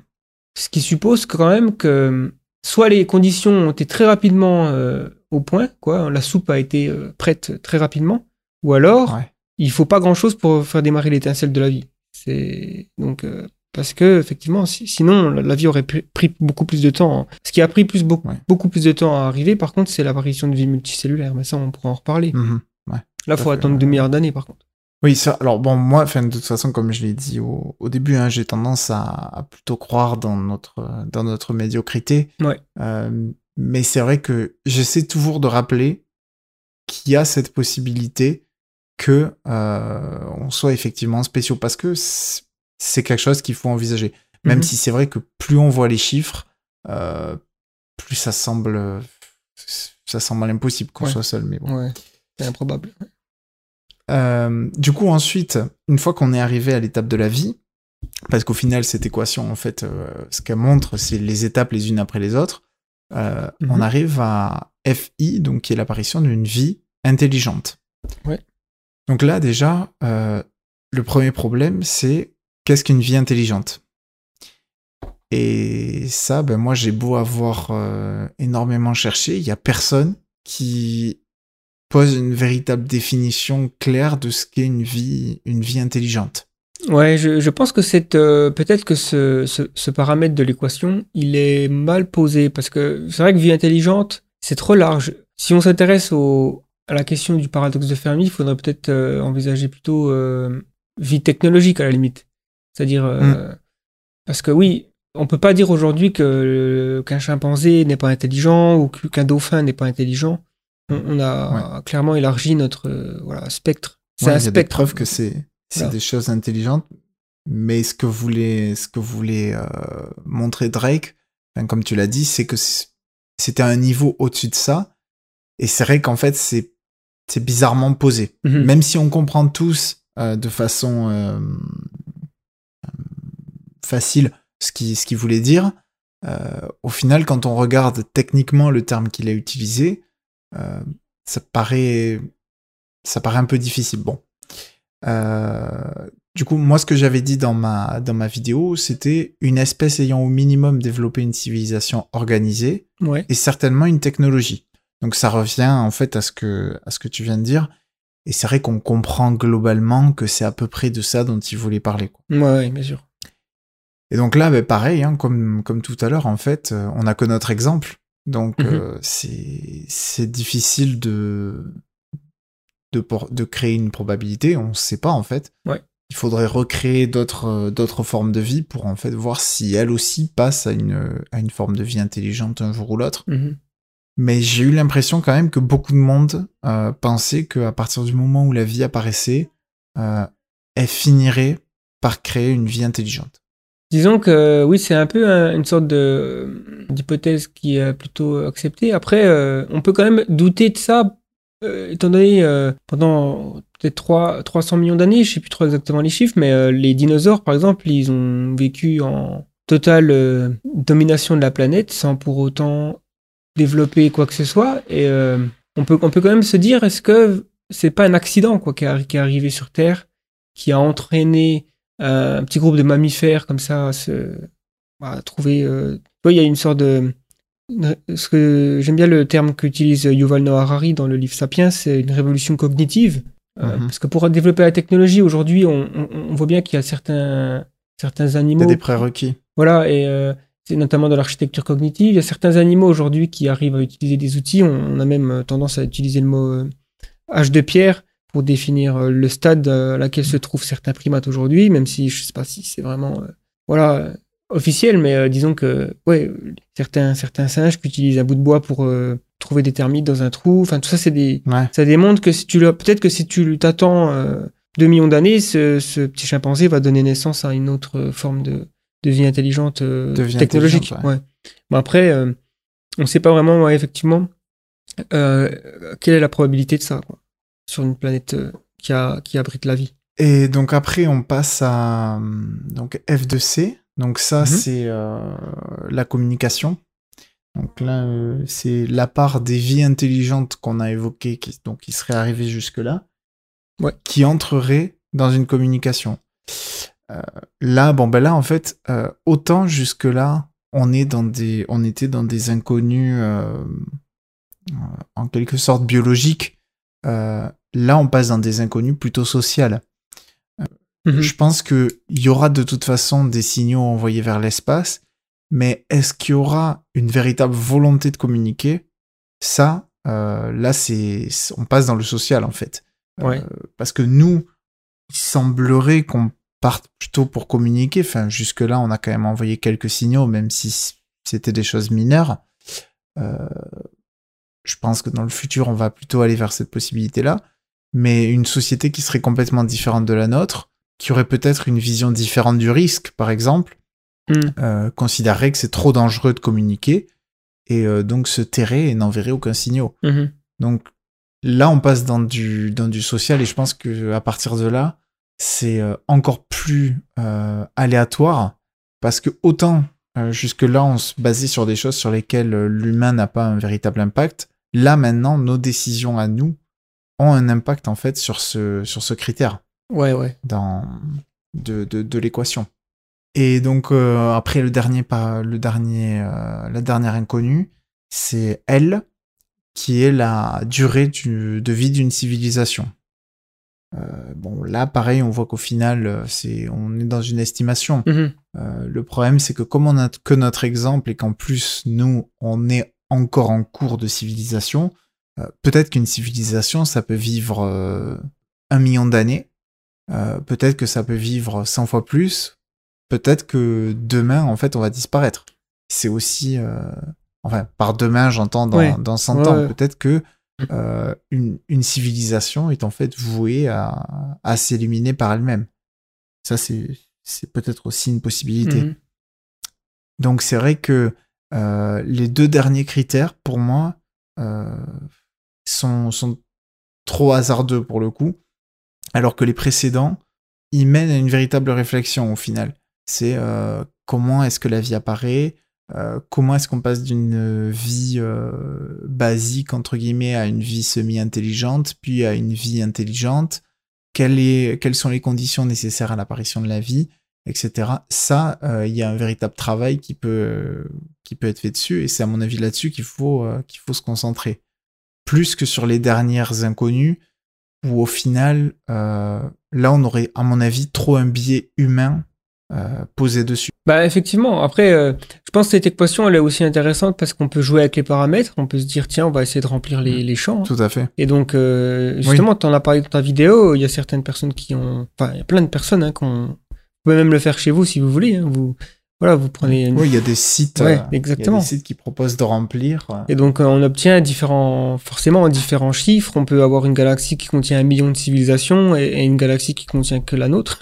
Donc, euh, euh, alors après, est-ce que, vu qu'on sait déjà qu'il y a beaucoup de planètes, qu'il y a beaucoup d'étoiles, euh, il y a beaucoup de, de plan- d'exoplanètes dans la zone habitable, de ce qu'on sait. Mhm. Déjà, ça, ça nous renseigne sur que les, les 3 à 4 premiers paramètres sont assez forts quoi, en termes de probabilité. Ouais. C'est après où, où là, on est plus dans euh, voilà, qu'est-ce qu'on met. Mais si on, on, on la joue euh, sécurité, on met que des chiffres très bas, on, on obtient quand même des. Ça peut arriver hein, qu'on obtienne euh, un nombre assez élevé finalement de civilisations. C'est vrai que moi, moi c'est ce qui m'avait, c'est ce qui m'avait quand même assez surpris quand, quand je l'ai, quand je l'ai rempli, euh, en considérant que les premiers chiffres sont relativement proches de 1 et même en baissant les chiffres suivants, Mm. en fait, on atteint quand même, euh, on atteint quand même euh, un certain nombre de, de, de civilisations dans la galaxie. Alors, euh, bon, ça, ça dépend évidemment de ce qu'on a rentré, mais on arrive souvent assez vite vers une vingtaine, voire un peu plus. Et donc on se dit quand même, s'il y a 20 civilisations dans la galaxie, euh, mine de rien, on est amené à un moment à, à se rencontrer. Quoi. Ouais, c'est vrai que ça, ça, ça rend les choses beaucoup plus probables. Et, euh, et on sait aussi que selon certains scénarios de colonisation, par exemple, quand on a parlé peut-être avec les sondes devant une Neumann, Mhm. Au final, c'est un processus, si juste une seule décide de le faire, elle est vouée à, à- à coloniser la galaxie, quoi, presque. Et donc, c'est ça aussi qui rend les choses euh, vachement euh, bizarres, quand même. Ouais, pour ceux, pour ceux qui qui verraient pas de, de quoi on parle, l'idée de von Neumann, c'était en gros de créer des, des espèces de sondes qui seraient capables de se recréer une fois arrivées sur d'autres planètes. Donc on aurait en fait une première sonde qui partirait, euh, bon, si on prend Mars par exemple, qui partirait sur Mars, et une fois sur Mars qui euh, recréerait deux sondes et qui enverrait une sonde vers Jupiter, une autre vers euh, Saturne. Et une fois arrivée, chacune de ces sondes recréerait deux sondes. Et en fait, une fois qu'on en est là, on a, on a un développement exponentiel. Et donc, il suffit que, c'est pour ça qu'il suffit qu'une seule civilisation s'y mette. Et très rapidement, en fait, euh, la galaxie sera colonisée. Voilà. Et euh, d'ailleurs, enfin, je viens de retomber sur le, sur le chiffre. Euh, quand j'avais regardé les, les estimations que donnait Drake, alors c'était dans les années 70, donc c'est vrai que c'était pas, c'était peut-être pas aussi euh, juste qu'aujourd'hui. Euh, lui pensait qu'il devait y avoir au minimum 200 civilisations qui étaient à notre niveau dans notre galaxie. Ouais, c'est Star Wars, quoi. Et il envisageait jusqu'à 500 millions. Ah, wow. Euh, si on est si on est 500 millions, euh, Voilà, ça. Là, ça, ça va devenir, euh, oui, Star Wars au sens malheureux, ça va devenir vraiment des guerres. Ouais, j'imagine, ouais. Il n'y a pas beaucoup de. Bon, après, c'est ça qui est marrant avec la galaxie, c'est qu'elle est tellement grande. 500 millions de civilisations pourraient chacun euh, avoir son espace et, et vivre tranquille, quoi. Après, Ouais. faut vraiment qu'elle soit, Tout à qu'elle fait. soit agressive pour vouloir. euh, mais C'est vrai qu'en fait, quand on, quand on a tendance à, à penser à l'univers, à côté, la galaxie, on se dit c'est petit. C'est, enfin, il faut, il faut vraiment réaliser que la, la galaxie, euh, quand on se dit par exemple que l'étoile la plus proche est à 4 années-lumière, Ouais. euh, ça donne l'impression que c'est pas loin, mais en fait, si, c'est très, très, très, très loin. Même pour aller là-bas, euh, à l'heure actuelle, il nous faudrait vraiment très longtemps. hmm. Et, et ça, c'est rien. C'est un espace minuscule de notre galaxie. La galaxie est vraiment gigantesque. Et ça, c'est vrai qu'il faut pas, il faut pas l'oublier, quoi. Et ouais. Et donc, euh, forcément, on obtient, même s'il y a des millions de, de civilisations, bon, bah. Ouais, c'est 100 000 années-lumière de diamètre. Par contre, il y a 250 à 250 milliards d'étoiles. Donc, euh, 250 milliards d'étoiles. Ah oui, c'était ça. oui. Et en gros, on a, on a. Ce qui est marrant, c'est qu'on a l'impression que plus on avance dans notre histoire, hein, et, et- et- plus on collecte de données sur l'univers, plus on arrive à, à les remplir, ces, ces paramètres.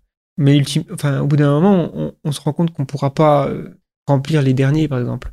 Qu'on a, sauf Ouais. si on est omniscient, on, on obtient genre un fax d'une civilisation qui a scanné l'univers et qui nous dit oh tiens ça. en fait j'ai découvert qu'il il faudrait, faudrait presque C'est-à-dire qu'en fait, à ce moment-là, enfin, au moment où on sera capable de remplir euh, ces, ces inconnus-là, euh, l'équation, elle aura probablement plus trop d'intérêt ah oui parce que on sera rentré en contact avec une civilisation. Ouais, c'est juste un, un moyen de. C'est un outil méthodologique, je dirais, pour réfléchir à, à ça. Voilà, c'est ça. Au final, il faut le voir comme ça. L'équation, c'est vraiment, euh, une, une démonstration de ce qu'il faut chercher. Voilà. Il y a aussi un sujet qui est intéressant et que forcément, je pense, certaines personnes vont, vont, le, vont nous le commenter. C'est euh, pourquoi parler du paradoxe de Fermi quand euh, on a des preuves claires et nettes que les extraterrestres existent, puisqu'on on les a déjà vus, ils sont déjà venus, ils ont construit les pyramides, ce genre de choses. Euh, il y a des observations d'OVNI à l'appel chaque année, depuis bah, la Mhm. fameuse observation en 1947 à Roswell. Il y a même eu des traces de...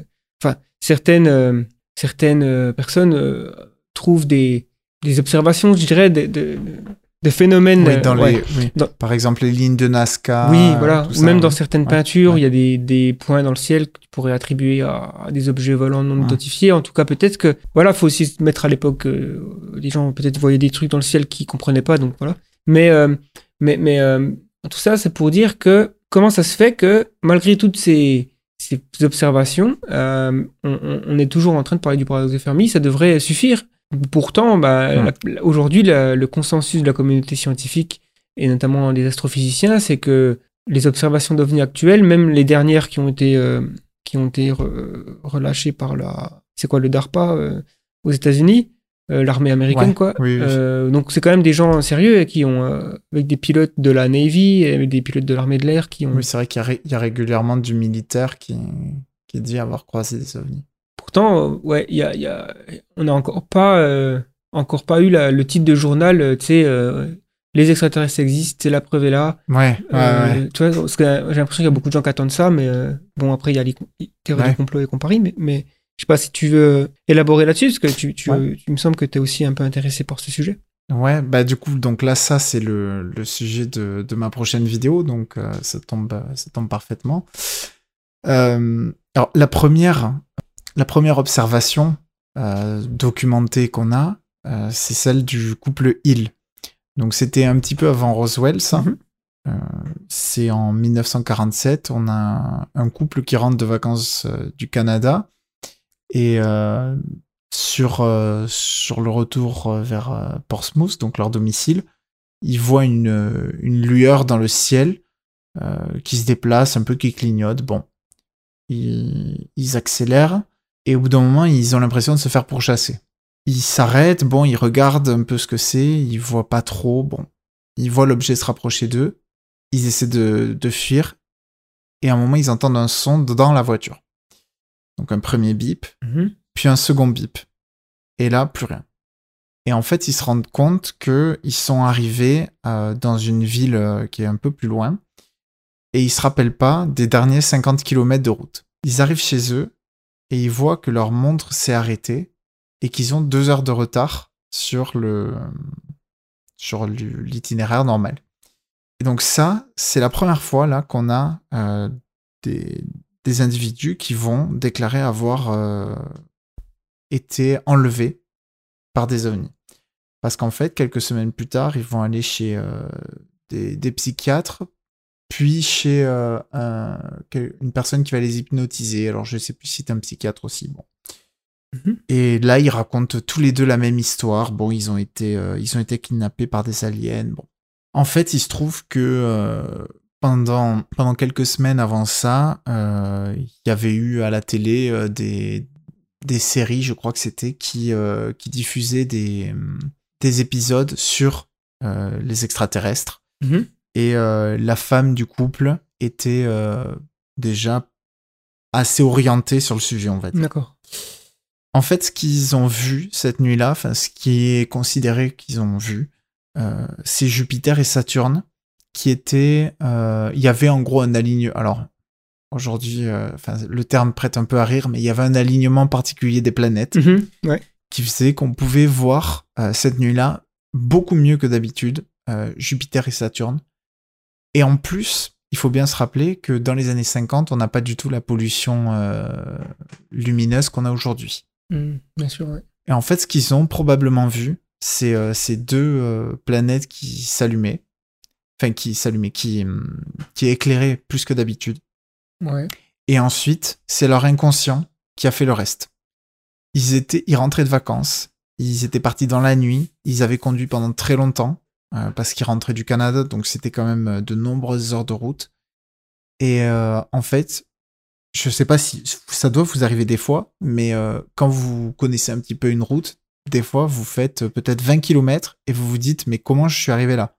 Ouais, ouais, bien Euh, sûr. Vous avez conduit Mm. en fait euh, de façon automatique. tu, ouais, tu, Euh, ça m'arrive très tu souvent. te demandes si t'as si t'as passé le feu rouge ou le feu vert. Enfin, tu, c'est ça, exactement. trop- ouais. Et on Mm. est incapable en fait de, de s'en rappeler. Et aujourd'hui, la, la, la position principale par rapport à, à, à cette observation, c'est qu'en réalité, euh, ils étaient très fatigués, très susceptibles à, à, à, à cette, à cette illusion en quelque sorte. Mhm. Et ils se sont convaincus euh, qu'ils avaient été enlevés par des extraterrestres. Derrière, ils ont sorti un livre. Bon, ils en ont bien profité, euh, enfin sans, sans, sans leur, leur jeter la pierre. Ouais. Euh, en plus, au passage, un, un élément qui, qui a été en- considéré comme jouant un peu, c'est que c'était un, un couple biracial. Ouais. donc, dans les années 50, c'est vrai que une femme blanche et un homme noir, c'était pas courant, et donc euh, le couple était quand même très très stressé. Euh, Il y avait énormément de choses en fait dans leur environnement personnel qui faisaient qu'ils étaient susceptibles à, euh, à croire qu'ils avaient été enlevés par des Hmm. ovnis. Et le problème, c'est qu'en fait, euh, souvent, dans les observations d'ovnis, c'est des choses comme ça. C'est quand, quand on parle même pas des gens qui font des canulars, où là, bon, ben, Oui. c'est carrément autre chose. Mais il y a beaucoup d'observations d'ovnis où en fait, ce sont des gens qui étaient susceptibles et qui ont cru voir quelque chose qui n'était pas du tout euh, un, un- un extraterrestre Mhm. en réalité. Et ça me semble important de revenir en fait au terme ovni lui-même. Euh, alors en France, on a aussi utilisé le terme PAN, donc pour phénomène aérospatial non identifié, pour se détacher un peu du côté euh, ufologie de, des Ouais. ovnis. Mais en fait, un ovni, c'est un objet qui vole et dont on est incapable enfin auquel on est incapable de d'accorder une explication. Ouais. Ça veut absolument pas dire aujourd'hui euh, le, le terme ovni, on pense extraterrestre. Oui, bah c'est ça. Ça montre déjà la susceptibilité des gens, quoi. Exactement, parce que ça, en fait, le terme, il a été, euh, il a été euh, dévoyé de, de son sens. Euh, Il y a énormément de choses en fait dans le ciel qu'on est simplement incapable d'expliquer. Il y a encore euh, 150 ou 200 ans, euh, on connaissait pas l'existence des météorites. Ouais, bien sûr. C'est, c'est ouais. Et, et aujourd'hui, en fait, bah, c'est l'explication de beaucoup de, de- d'ovnis qui sont, qui sont remarqués. Ouais. Donc, ouais. Euh, donc là, en fait, à ce point-là, il y a deux séparations que, qu'il, faut, qu'il faut faire, à mon avis. Euh, là, c'est en fait, est-ce que la personne qui déclare avoir vu l'OVNI euh, en a tiré un bénéfice ou pas? Parce que on va, on va voir que souvent, quand euh, il y a un bénéfice qui est réalisé derrière, euh, c'est des cas qui s'expliqueront. Euh, là, il y aura, y aura pas de souci. On peut, moi, je pense souvent à Stan Romanek. Je sais pas si tu vois qui c'est. Non. C'est un. Alors, c'est en gros un, un mec qui pff, qui simule des, des situations où il rencontre des ovnis. Hein, C'est-à-dire que c'est tellement c'est tellement grossier en fait que personne peut se faire avoir. Enfin, on penserait que personne pourrait se faire avoir, mais euh, des gens visiblement lui lui donnent énormément d'argent. Ouais. C'est-à-dire qu'en fait, euh, il, il simule des, euh, des rencontres d'ovnis avec euh, des, des costumes achetés dans des, euh, dans des magasins de, de fêtes. Ouais, ouais, d'accord. Euh, Enfin, je, je, je t'enverrai un lien. Enfin, toute façon, si vous, si vous voulez voir euh, rapidement ce que c'est, vous tapez Stan Romanek sur Google et vous verrez très vite euh, ce que c'est. Enfin, pour le coup, ça, ça a aucune crédibilité. Le problème, c'est qu'en fait, il y a énormément de cas comme ça euh, Mhm. où ça fait perdre du temps à, à démontrer qu'ils sont, qu'ils sont faux. Ensuite, il y a énormément de cas où des gens pensent voir quelque chose d'extraordinaire alors qu'en fait, bah, c'est un objet volant qui est peut-être non identifié, mais qui est pas si mystérieux que ça.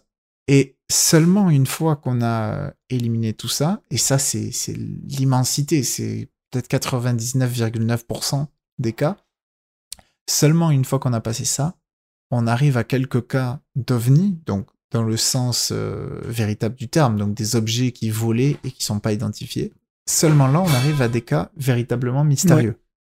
Alors euh, là, euh, bon, moi, souvent dans les commentaires, euh, j'ai le rapport Cometa qui ressort. Enfin, je sais pas si toi tu l'as eu aussi dans, dans tes vidéos sur le Euh, sujet. non, je crois pas. Je me sens pas.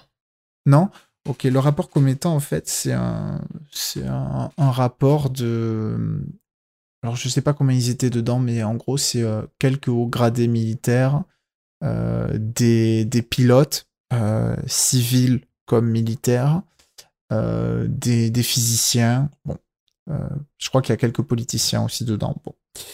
Ils ont fait, en gros, euh, un travail qui, franchement, est très intéressant sur euh, la situation des ovnis. Donc c'est un rapport qui date de 97, si je ne me trompe Mhm. pas. Euh, ils, ils font un état des lieux de toutes les observations euh, les plus crédibles. Et il y a énormément d'observations qui sont euh, vraiment très intéressantes et aujourd'hui qu'on n'explique toujours pas. Ouais. Qui sont, qui sont rappelées. Et cette partie-là du document est vraiment très intéressante. Après, par contre, on passe dans une deuxième partie euh, sur euh, l'implication euh, de, de l'existence d'une vie extraterrestre et de, de visites surtout, et notamment l'implication sur la défense. Et là, euh, dans cette partie-là, on sent quand même qu'il y, a qu'il y a un biais euh, de la part des, des auteurs, et un biais qui s'est confirmé dans les années euh, qui ont suivi, parce que il s'est avéré que la majorité des, personnes qui faisaient partie du, groupe euh, ont soit euh, écrit des bouquins sur le sujet, euh, soit donné des interviews où clairement ils disent qu'ils sont convaincus de l'existence des ovnis et on, sent en fait que cette deuxième partie est impactée par cette croyance. Et c'est un peu un peu la limite de ce rapport où en fait il y a tout un tas de cas où effectivement c'est très mystérieux Mhm. mais derrière, il y a, euh, on, il y a, c'est, c'est un peu utilisé au service d'une idéologie. Oui. Ben, c'est ça, il y a Euh. le. Je, je pense que tu connais euh, le phy- l'astrophysicien Neil deGrasse Tyson. Euh, donc Ouais, lui, il ouais. me- il me fait rire parce qu'à un moment donné, il avait un- il fait une interview et il, il disait en gros, euh, la plupart des gens, quand tu vois un objet volant non identifié dans le ciel, tu vois, ils se disent, il y a un truc dans le ciel, je sais pas ce que c'est. Donc, c'est des extraterrestres. Ils viennent de dire qu'ils savent pas ce que c'est. Tu vois ce que je veux dire? Ouais. le- ils- En fait, ils prennent un raccourci terrible. Je veux dire, s'il y a un truc dans le ciel, tu sais pas ce que C'est bah, tu t'arrêtes. Ah, je sais pas ce que c'est. Je- Euh, après, effectivement, le problème, c'est qu'aujourd'hui, il y a, et même moi, hein, je suis sujet à ça, une envie d'existence de quelque chose Ouais. euh, comme ça. J'aimerais que les extraterrestres existent et qu'ils nous visitent et qu'ils nous aident, peut-être même. Toi, il y a, il y a, il y a Mhm. presque une envie euh, euh, religieuse, on va dire, dans certaines euh, sphères euh, Mhm. de, de l'ufologie. Et, et c'est compréhensible parce qu'on a des biais, on est, on est sujet à l'extraordinaire. Il y a eu aussi énormément d'impact de la Il y science-fiction. a la peur d'être seul. Ouais, effectivement, euh, c'est rassurant de se dire qu'il y a une espèce qui peut-être veille sur nous. Il y a aussi les théories du complot qui sont toujours euh, stimulantes aussi, de se dire qu'on est, on a, on a des informations cachées. On nous cache des choses. ouais, ouais. Et quand tu fais partie d'une théorie du complot, tu te sens un peu privilégié parce que tu te dis euh, euh, j'ai accès à la, à la vérité, je, je fais partie d'un petit groupe qui a découvert euh, le secret ou ce genre de choses. Tout à fait. Donc, ouais. Tout ça, ça joue, ouais. Il y a hum, Market- Marketing Mania a fait une vidéo il y a pas longtemps sur euh, sur euh, le fonctionnement justement de, de ces complotistes et c'est vrai que c'est exactement ça quoi. Cette idée qu'on nous cache des choses. euh, Alors que alors moi j'ai tendance à penser sur euh, sur ce sujet-là s'il y avait des civilisations qui nous qui nous visitaient. Ouais. Si elles souhaitaient communiquer avec nous, en fait, je vois pas. J'ai du mal à expliquer comment euh, nos gouvernements et euh, notre État militaire pourraient empêcher une civilisation capable du voyage interstellaire de rentrer en communication avec l'intégralité de la planète. Oui, Euh, ça, je, je, je vois surtout à l'ère d'Internet. C'est ça, d'autant plus, d'autant plus.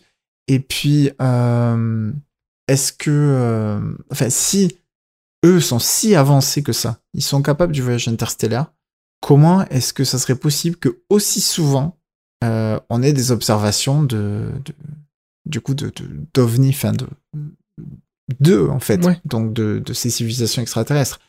Euh, je, je me dis si s'ils souhaitaient cacher leur présence, euh, ils la cacheraient et on et on serait pas au courant en fait. Alors des fois c'est vrai qu'il peut arriver qu'il y ait des erreurs, j'imagine, mais trop souvent en fait on passe de l'étape euh, on a regardé quelque, on a vu quelque chose à euh, c'est des extraterrestres. Alors qu'en fait, si on y réfléchit bien, enfin, il y a, y a tellement de raisons euh, pour que ce soit pas des extraterrestres. Et s'il y avait des extraterrestres, il y aurait tellement de raisons pour que ce, pour que la, le, le fait qu'on les voit, ça se passe autrement. Hmm. En fait, moi, j'avoue que là-dessus, sur ce sujet des ovnis, je n'arrive pas du tout à, à croire dans ces visites. Oui, il y a le. Enfin, de façon globale. De façon Ouais. globale. Après, il y a quelques exceptions qui sont très euh, bizarres. Oui, effectivement. Après, c'est toujours utile d'utiliser le, le rasoir euh, d'Orcam. Hmm, le rasoir ouais, parce Ouais. que euh, voilà, l'explication la plus simple, celle qui demande le moins de paramètres, finalement, euh, c'est pas les ovnis. Mhm. Je veux dire, si tu vois un truc dans le ciel, il faut que tu assumes que, ok, c'est un engin non identifié qu'on connaît pas, qui a été enfin, créé par une civilisation extraterrestre qui a, tra- qui a voyagé euh, des, des distances incroyables, juste pour survoler, capturer deux, trois bonhommes, leur faire un toucher rectal et repartir, ou alors s'écraser Ouais. s'écraser dans le désert. Euh, les mecs, si, tu sais, c'est un peu la blague d'Alexandre Astier dans sa conférence là. euh, Si, si les extraterrestres voyagent tranquilles avec une, une civilisation extrêmement avancée pendant des années-lumière et ils arrivent sur Terre et ils se crachent, c'est pas crédible quand même. Mais bon, Ouais, non, c'est clair. euh, bref. Bon, je pense que il y a, il y a une phrase que j'aime beaucoup, c'est de Carl Sagan hein, qui dit euh, quand, tu, quand tu fais une affirmation extraordinaire, ça demande des preuves extraordinaires. Je pense qu'on est d'accord aujourd'hui pour dire que les c'est trop sporadique les les, Mhm. les, Pour qu'on arrive à la conclusion qu'il y ait des civilisations extraterrestres. voilà les observations aujourd'hui d'ovnis sont, sont pas assez euh, fortes quoi. Il nous faudrait vraiment mais une, une preuve irréfutable. euh, faudrait que toutes les, les télés du monde captent le machin au-dessus de d'une grande ville que on pourrait pas associer ça à une hallucination collective. Enfin, faudrait vraiment qu'il y ait des un premier contact Et direct. puis quoi, surtout en fait. que au- aujourd'hui, euh, alors que ce soit entre euh, les drones ouais, qui peuvent tout à fait simuler euh, ou Photoshop et After Effects qui permettent de, de, de, faire n'importe quel montage. bien sûr. En fait, aujourd'hui, même si le président des États-Unis voyait un ovni et qui disait à la télé euh, les extraterrestres existent parce que j'ai eu un contact avec eux, bah, même là, en fait, euh, ça, ça sera encore trop juste aujourd'hui. Aujourd'hui, il faut vraiment, pour que ce soit ça, surtout avec euh, le manque de confiance Ouais, qu'il y a surtout aujourd'hui. le président Euh, actuel des États-Unis. Oui, surtout, c'est ça, c'est vrai. Il, faudrait vraiment aujourd'hui, même s'il y a un, un- un groupe de peut-être 100 personnes qui voyaient quelque chose, ben en fait, ça suffirait pas aujourd'hui. Il Hmm. faut vraiment, euh, il faut un contact planétaire en fait Ouais, pour euh, ouais. pour que ça arrive. Ou alors euh, que ça soit filmé par beaucoup de monde et que il y ait des capteurs qui, enfin, alors là, je je sais pas qu'est-ce qui pourrait démontrer ça, mais enfin, qu'on capte des, des, des signaux très particuliers au moment où euh, les extraterrestres sont enfin, seraient censés. Enfin, enfin, bon, en tout cas, ça devient quelque chose qui aujourd'hui euh, est très très loin d'être atteint. Enfin, les, les rares euh, les rares rencontres entre guillemets qu'il y a eu euh, restent d'un niveau très bas. Mm. Euh, tu parlais tout à l'heure de, des images qui avaient été déclassifiées par le Pentagone. Il y a, enfin, il y a quelques années, cinq ou six ans, il y avait aussi le, le gouvernement du Chili qui avait déclassifié des, des vidéos. En fait, bon, on voit des choses, mais euh, il y a absolument rien qui prouve aujourd'hui que c'est des civilisations extraterrestres. Il y a des objets qui vont très vite, certes, sur euh, sur des vidéos d'une qualité très basse. Euh, L'armée a aucune idée de ce que c'est. Bon, aujourd'hui, il y a rien qui nous qui tend à démontrer en tout cas que euh, que les ovnis ou en tout cas que certains ovnis sont des civilisations extraterrestres qui viennent nous rendre visite. Voilà. Ouais, je suis d'accord. Du coup, ça nous laisse avec euh, d'autres hypothèses pour le paradoxe de Fermi. Et donc, je propose qu'on fasse un petit tour des hypothèses qui ont été proposées. euh, Voilà. Je vais, je vais profiter juste avant qu'on passe pour euh, euh, encourager ceux qui souhaiteraient voir quelques-uns des cas les plus, les plus bizarres donc d'observation d'OVNI, bah, à venir voir la prochaine vidéo. Alors, par rapport au jour où on, où sortira, où tu sortiras cet entretien, je sais pas quand est-ce que ce sera, mais euh, je vais, je vais traiter. Alors, notamment, enfin, en France, il y a le cas de Trans en Provence, et puis aux États-Unis, il y a, il y a deux, trois autres cas. Donc là, c'est vraiment des cas assez mystérieux qui remplissent pourtant beaucoup de critères. On ne sait pas exactement. Bon, voilà. Si vous êtes intéressé, euh, n'hésitez pas à, à passer, euh, à passer pour voir ça. Ok. Ouais, bah, de toute façon, je, Je te laisse. euh, ouais, te je mettrai Enfin, j'en profitais vu que c'était l'occasion, voilà. Ouais, t'as bien fait. Je mettrai le lien dans la description euh, de la vidéo quand, quand, enfin, quand elle sera en, ligne. Je sais pas quand c'est que tu prévois de la mettre. De toute façon, ce podcast-là, il sortira. euh, euh, voilà, j'imagine que si vous l'écoutez, vous êtes, en- on est en fin juin, quoi. Du coup, tu voulais faire un tour des hypothèses. C'est ça. Alors, oui, parce qu'il y a beaucoup d'hypothèses et je pense qu'on fera pas le tour de toutes, hein, parce qu'il y a, il y a chaque année, j'ai l'impression qu'il y a des, des nouvelles Des études, nouvelles des- hypothèses. Voilà, des- et puis c'est vraiment incroyable à quel point certains universitaires finalement trouvent des, des angles qu'on n'avait pas pensé avant, quoi, pour euh, Mhm. expliquer le, Ouais. pourquoi, on- pourquoi euh, l'apparente absence de euh, civilisation extraterrestre. Alors, Surtout que dans, dans, dans les hypothèses principales, euh, au final, il y a des sous-hypothèses, et dans les sous-hypothèses, on vient à créer des d'autres sous-sous-hypothèses, et au final, c'est vrai que ça, ça, ça explose, quoi. exact, ouais. Et donc, euh, la première, alors peut-être la, la moins plaisante, mais en tout cas celle peut-être qui a la plus grande probabilité, je sais pas, c'est euh, l'hypothèse que ben si on n'a pas de preuves ni d'observation ni de, de- de détection euh, de, de civilisations avancées dans la galaxie, peut-être qu'il y en a tout simplement pas.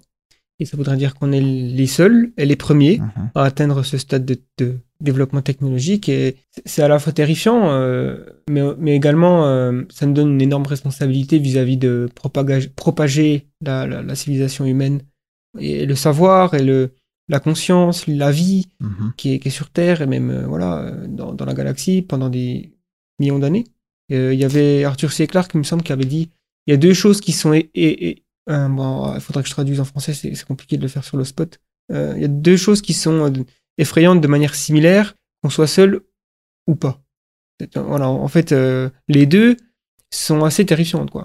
Mm. Tout à fait, oui. Qu'on soit seul, euh, forcément, le fait d'être seul, de toute façon, enfin, aujourd'hui, euh, si vous partez euh, dans la campagne, vous vous retrouvez seul dans une forêt, c'est hyper inquiétant. Au final, la forêt, ça peut être l'univers, euh, et enfin, ou la galaxie.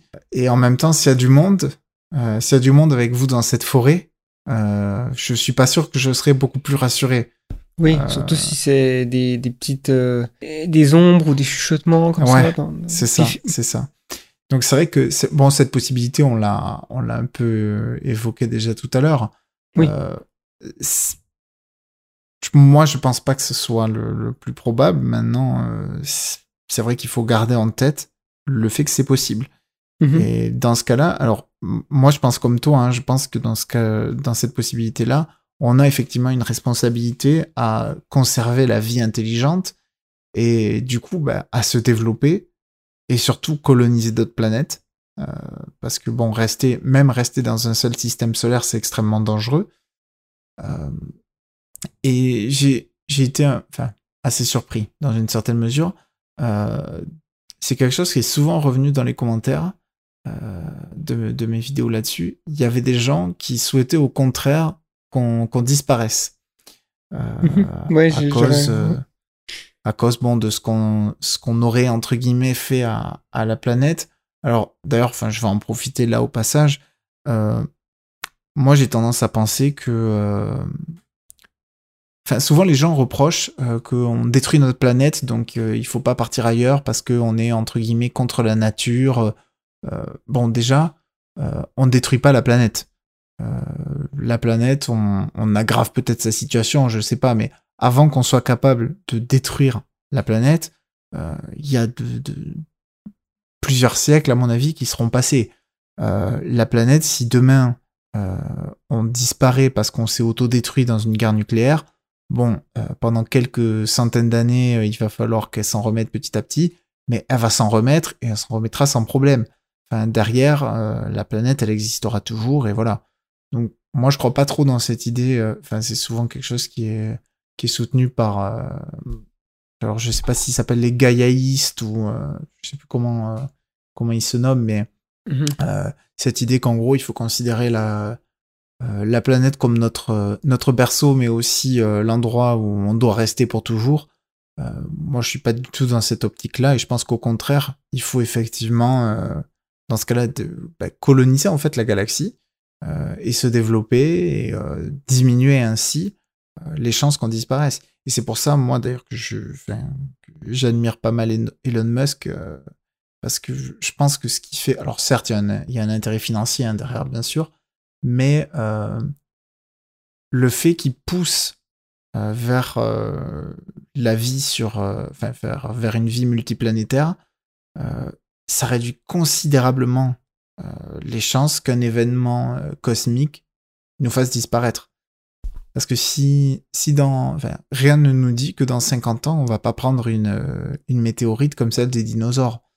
Euh, Mhm. quand, Oui. quand on voit qu'il y a, euh, c'était il y a quoi, trois ans, euh, il y a Oumuamua là qui est passé, euh, Ouais. alors très loin en- par, pour nous, mais sur une échelle cosmique, elle est passée très très près, et on n'a pas, on n'a pas réalisé qu'elle était là avant qu'elle soit passée. Euh, elle était passée depuis un moment quand on l'a réalisée. Euh, donc en fait, euh, c'est tout à fait possible que dans quelques décennies, il y ait un, un énorme danger qui, qui puisse nous détruire, un danger cosmique, un danger qu'on pourrait éviter si on était sur deux planètes. Mhm. Et donc, euh, bon, là, j'ai un peu dévié de l'idée de l'hypothèse elle-même, mais c'est qu'est-ce, c'est comment réagir dans, dans ce cas-là? Euh, bon, voilà, à mon avis, il faut, il faut, s'étendre. Hmm. Non, je suis d'accord. C'est vrai qu'on a cette... et, et, et bon, c'est j'ai pas l'impression que on ait euh, vraiment le choix. Tu vois, je veux dire collectivement, on va pas décider. euh, oh ben non, on reste. Je, suis d'accord. Là aujourd'hui, il y a un mouvement. C'est un peu comme euh, il était iné- c'était inévitable que l'Europe découvre l'Amérique. À partir du Mhm. moment d'accord. où on a eu une poursuite technico-scientifique, euh, on était on était destiné à découvrir euh, Mais l'Amérique. ça, en fait, si, si on peut, on, si on peut, quelqu'un le fera. le fait que, que le- l'espace s'ouvre à des, à- maintenant à l'individu, parce que finalement, une entreprise, c'est voilà, c'est plus- oui, voilà. c'est plus une agence gouvernementale. Euh, bientôt, il y aura du commerce dans l'espace euh, régulier, euh, il y aura du minage d'astéroïdes, tout ça, ça fait que déjà, ça, ça, ça change complètement la perspective aussi de l'humanité sur la planète Terre, puisque on, on a vraiment la capacité de rendre la Terre une sorte de jardin d'Éden finalement. C'est-à-dire qu'il y Mhm. aura plus, plus beaucoup d'industrie sur Terre, puisque tout se fera dans l'espace. Euh, c'est un peu la vision de Jeff Bezos aussi. De, de, Oui. de mine- Voilà, vaut mieux miner la Lune que la Terre euh, au final, même C'est si- ça, oui. oui. C'est vrai qu'aujourd'hui, il y a beaucoup de projets euh, délocalisation, en fait, vers la Lune. Ouais, plutôt. Et puis euh, même Mars, je veux dire, si c'est des planètes qui sont déjà euh, dead, dead, on va dire, m- mortes, euh, Ouais, ouais, ouais. ou alors les astéroïdes, je veux dire, j'ai du mal à trouver un argument solide pour défendre euh, l'envie de préserver un astéroïde. Mhm. C'est un bout de roche. euh, il voilà. N'y a, pas de valeur morale à, à une, un astéroïde. Quoi. Mais bon, bref, ça c'était l'hypothèse qu'on est seul et les, pre- les premiers. Donc ça voudrait dire que ben, si on s'éteint, c'est aussi ça. hein, si on s'éteint dans un siècle ou deux, eh ben, ce sera fini pour la vie intelligente pendant, pendant longtemps, hein, euh, peut-être. Donc, Si ce n'est pour toujours. euh, ouais, Enfin, au niveau de la galaxie, en tout cas. Qui sait Donc, euh, Donc on a vu l'hypothèse euh, des qu'on est seul et qu'on est peut-être les premiers. Euh, je sais pas si tu veux te lancer dans une autre hypothèse qui est qui existe, qui a été proposée par d'autres euh, scientifiques et tout ça. bah, euh, on peut enchaîner avec le zoo. Si ça te. Ouais. Ouais. Ah ouais. Enfin, les variantes du zoo. Euh, bon, l'idée euh, très basique de l'hypothèse du zoo, euh, ça va un peu rattacher euh, certainement euh, pour les ufologistes à ceux dont on parlait au- auparavant. Euh, l'idée du zoo, c'est que il y a d'autres civilisations extraterrestres qui sont en train de nous gérer en quelque sorte comme on gérerait un zoo. Euh, C'est-à-dire que nous, Mhm. on serait par exemple l'enclos euh, système solaire et euh, en passant au bord de l'enclos système solaire où on a mis des vitres, euh, on appelle ça double teint, je sais plus comment on appelle ça. Enfin, les vitres, on peut voir que d'un côté. Ouais, ok. Et donc, euh, les gens peuvent nous voir, ils nous, ils regardent ce qu'on fait, euh, et puis euh, nous, on peut pas les voir de l'autre côté. L'idée du zoo, présentée très basiquement, c'est ça. La première fois que j'ai rencontré cette hypothèse, moi, c'était, alors bizarrement, c'était dans South Park. D'accord.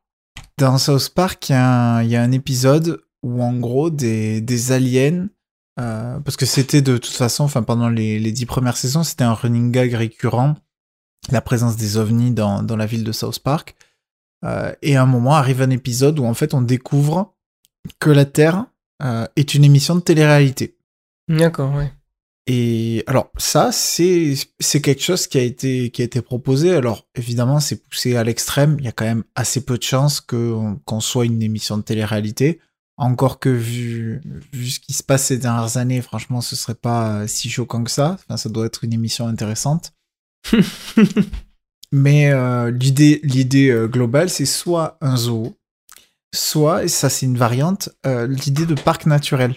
C'est-à-dire en fait euh, Ah, des, ouais. des zones en fait qui sont euh, bloquées à l'accès pour que euh, pour que tout le monde puisse, enfin pour que les les animaux du coup entre guillemets euh, puissent se développer tranquillement. Ça c'est une idée qui a vraiment été proposée euh, avec l'idée qu'en fait, ben, par exemple, notre système solaire serait euh, l'équivalent de euh, du parc, alors un parc du parc de Yellowstone par exemple, où, où en fait, bon, il y a quelques sentiers avec des visiteurs, mais la majorité en fait est restée à un état très naturel.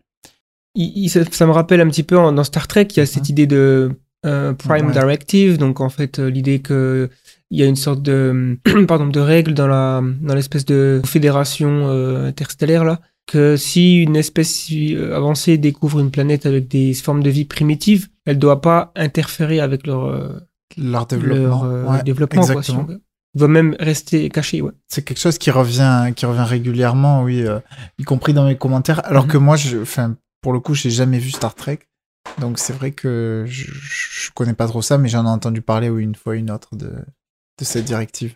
Ouais, disons que c'est euh, une hypothèse intéressante. Je trouve qu'elle est, même un peu euh, euh, rassurante. Dis- disons que s'il y a une force supérieure, on va dire euh, civilisée, qui existe dans le système solaire, enfin pas dans le système solaire, dans la dans la galaxie, elle considère le système solaire comme une une zone où où elle nous laisserait se développer. Après, il y avait aussi la possibilité, et encore une fois, c'est emprunté de la science-fiction, dans le, le jour où la Terre s'arrêta finalement, où en fait c'est uniquement si on fout vraiment le bordel que cette, euh, Hmm. cette espèce de gardien du zoo interviendra. C'est-à-dire que euh, on pourrait même supposer que si on a évité des accidents nucléaires, peut-être c'est parce qu'elle a, il y a eu Hmm. une intervention. Euh, évidemment, c'est, on est dans l'hypothétique absolue. C'est, c'est, c'est des, c'est plutôt euh, de la nourriture pour un, un, un écrivain de science-fiction, ce, ce que je viens de dire. Mais l'argument contre cette, euh, cette hypothèse, c'est que si on admet qu'il y a plusieurs civilisations, pourquoi elles seraient toutes d'accord pour euh, accepter cette espèce de, de, direct, de, de, de directive qu'il faut protéger le système solaire? Est-ce que, euh, tu vois, aujourd'hui, on a des braconniers, on a des gens qui respectent pas les parcs Mhm. naturels, on a Ouais. des gens qui, bon, bah, les zoos, il y a des visiteurs, tout ça. Et, et je me dis, il suffirait qu'il y a juste un petit groupe, un petit groupe de rebelles, par exemple, d'une civilisation extraterrestre qui décide, euh, nous, on s'en fout, on va sur Terre, on va foutre le bordel parce qu'on a, on, a des armes sympas, on va, leur montrer ce que c'est, euh, pour que, en fait, euh, voilà, quoi, on, on aurait déjà pu euh, avoir une confirmation de la vie extraterrestre. Oui, alors c'est vrai que pour le côté, euh, si, enfin, si jamais il y a un groupe de rebelles comme ça, effectivement, là, euh, il y aurait une confirmation. Après, pour les cas un peu moins, enfin, un peu plus individuels, on va dire, euh, les braconniers ou alors euh, même euh, des erreurs possibles, ben en fait là, on en revient un peu aux ovnis et Ouais, peut-être que c'est ça. Quelque chose que j'ai envisagé justement dans cette vidéo, et qui revient à ça, c'est l'idée qu'en fait, ben, dans les zoos, on est dans les zoos, on n'est jamais ren- censé rentrer dans les enclos. Et pourtant, tous les tous les deux ou trois ans, au moins, on voit euh, un accident mortel dans tel zoo, euh, euh, un enfant est tombé dans, Mm. dans l'enclos, quelque chose comme ça. Euh, des gens bourrés aussi, très simplement. Enfin, ça, ça paraît Ouais. bête, mais en fait, enfin, aujourd'hui, il y a des y a des choses qu'on n'est pas du tout censé faire, mais que des gens font ben, quand ils sont quand ils sont alcoolisés. Et, et en fait, ça crée des situations où peut-être que certains des ovnis qu'on voit, en fait, c'est c'est euh, Jean-Michel euh, Tractanis là qui vient de de Jupiter et qui était qui était complètement torché à la fin de sa soirée. C'est Ouais. pas tout à fait impossible. c'est rigolo ça. C'est-à-dire qu'en fait, ça, ça paraît aberrant, mais en fait, quand on y réfléchit, nous, on le fait. Donc, euh, Ouais, parce qu'il y a souvent cette idée que plus une civilisation avancée, plus elle est bénéfique, plus elle est euh, hmm, bienveillante, Ouais. tu sais, ouais, ouais. comme si, euh, comme si ça allait de pair. euh, mais je suis pas sûr que ce soit euh, forcément lié. hein, Mhm. euh, je pense que la- une plus grande intelligence est liée à une plus grande compétence. Mhm. Ça, je suis d'accord.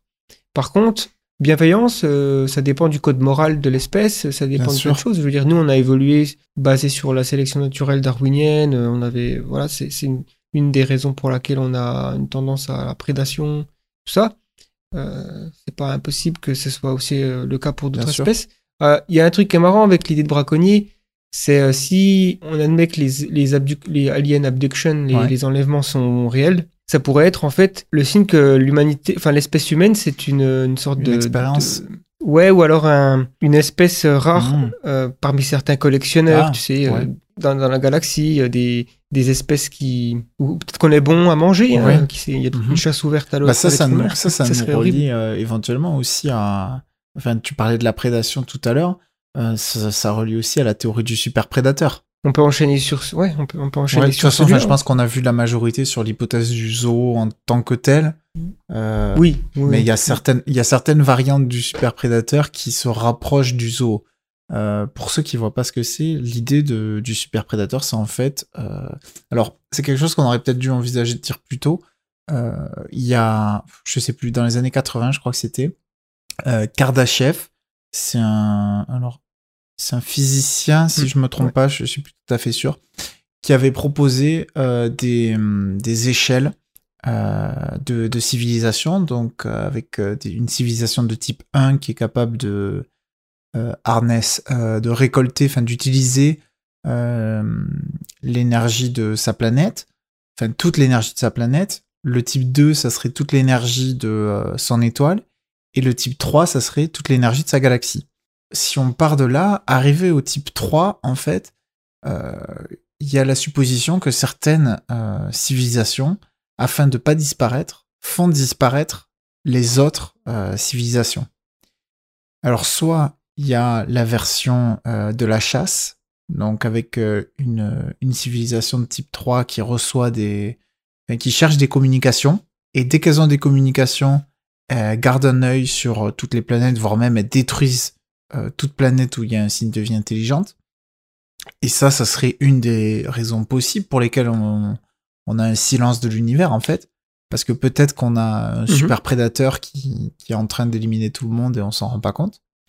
Et dans ce cas-là, par contre, on est vraiment pas malin de, d'envoyer notre adresse. Euh, Ouais, c'est clair. et sinon, il y a aussi une deuxième variante du super prédateur, qui est celle. Alors, sachant que euh, je- j'ajoute quand même que euh, l'idée du super prédateur, ça veut pas dire qu'il y a un seul super prédateur. Il peut peut-être y avoir euh, deux ou trois super prédateurs. Peut-être qu'il y a une sorte de guerre froide avec une civilisation euh, URSS, une civilisation États-Unis, que les deux se touchent pas trop parce qu'ils savent qu'ils vont se détruire s'ils s'affrontent mais qu'après tous les autres qui sont à côté, euh, ils prennent euh, pour les autres. Quoi. Ouais, d'accord. Et donc, euh, je, je reviens à ce que je disais tout à l'heure, la deuxième possibilité, euh, c'est les récoltes. Et ça, alors moi, j'ai pas Mhm. fait ce jeu, euh, je veux, je, je veux pas. Voilà, Mass bon, Effect. je, je voulais pas trop trop spoiler, mais euh, en même temps, bon, c'est plus ou moins connu maintenant que qu'ils font comme ça. Euh, dans, dans Mass Effect, en fait, il y a, euh, alors bon, moi je l'ai pas fait, mais visiblement la fin, c'est qu'en fait sur la planète Terre, euh, c'est la récolte en fait, à la première fin. Et, Hmm. et c'est une idée qui est, qui est de plus en, qui apparaît de plus en plus dans la science-fiction actuellement. Enfin, c'est, on l'a vu dans Jupiter Ascending aussi, euh, des Wachowski, il y a quelques Oui. années. Mhm. Et c'est vraiment quelque chose qui est en train de se développer parce qu'en fait, bah, il y a beaucoup de. Alors, on peut considérer notre évolution très lente. Euh, c'est un argument que j'ai souvent vu. Enfin, si euh, s'il faut euh, 200 000 ans pour que euh, on se fasse récolter, enfin, c'est absolument pas rentable, etc. Ça dépend. Parce que si euh, ça dépend de ce que représente en fait 200 000 ans pour euh, la civilisation qui nous aurait planté. Parce que si, euh, Mhm. si pour eux 200 000 ans c'est l'équivalent de pour nous un an, bah en fait c'est pas c'est pas si choquant que ça. Parce que certaines civilisations euh, pourraient vivre à des euh, pourraient avoir en fait des rythmes de de, de, de réaction par exemple ou de, de, réflexion différents des nôtres. Euh, Peut-être que c'est possible que des animaux vivent à des vitesses supérieures, tout comme d'autres vivent à des vitesses lentes. Peut-être que pour eux, euh, enfin, je sais pas si tu vois ce que je veux dire. Ouais, ouais, ouais, le- la question du temps euh, subjectif finalement. Voilà, Mm. voilà, c'est ça. Bien sûr, oui. Euh, Et, puis, donc ouais. peut-être que, que pour eux, en fait, 200 000 ans, c'est euh, c'est une récolte un peu longue, mais euh, mais peut-être que comme tu disais tout à l'heure, on est tellement bon qu'en fait euh, ça vaut le coup. Ouais, puis dans, Bah, nous, on, ouais, dans Mass Effect, euh, l'idée c'est qu'ils vont, euh, c'est les, les moissonneurs justement, ils vont, ils hibernent entre chaque cycle. Donc en fait, Ah ils ouais, sont, parce que c'est des formes Ah de vie ouais. synthétiques en fait. Donc ils vont, ils vont euh, se cacher dans l'espace intergalactique. Donc on les détecte pas vu que c'est un, tu vois, c'est entre deux galaxies et puis ben ils dorment. Euh, jusque, donc ils dorment Mhm. pendant, euh, ouais, c'est des, c'est des, je sais plus exactement la, la chronologie, mais c'est c'est quelque chose comme 500 000 ans à un million d'années, un truc comme ça. Puis après, ils récoltent toutes les civilisations avancées parce qu'en fait, c'est une sorte de, de programmation euh, qui, a, mal tourné, quoi, en fait. C'est une sorte d'IA, euh, super IA qui a, mal tourné. Mhm. ouais. Et euh, c'est un scénario intéressant, effectivement. Après, c'est l'idée, c'est voilà, c'est qu'est-ce que qu'est-ce qui qu'est-ce qui justifierait la, la récolte? Qu'est-ce qu'on a nous? Qu'est-ce qui nous rend spécial? Tu vois Pourquoi planter l'être humain euh, sur Terre? Après, disons que si eux l'ont choisi, c'est qu'ils ont leur raison.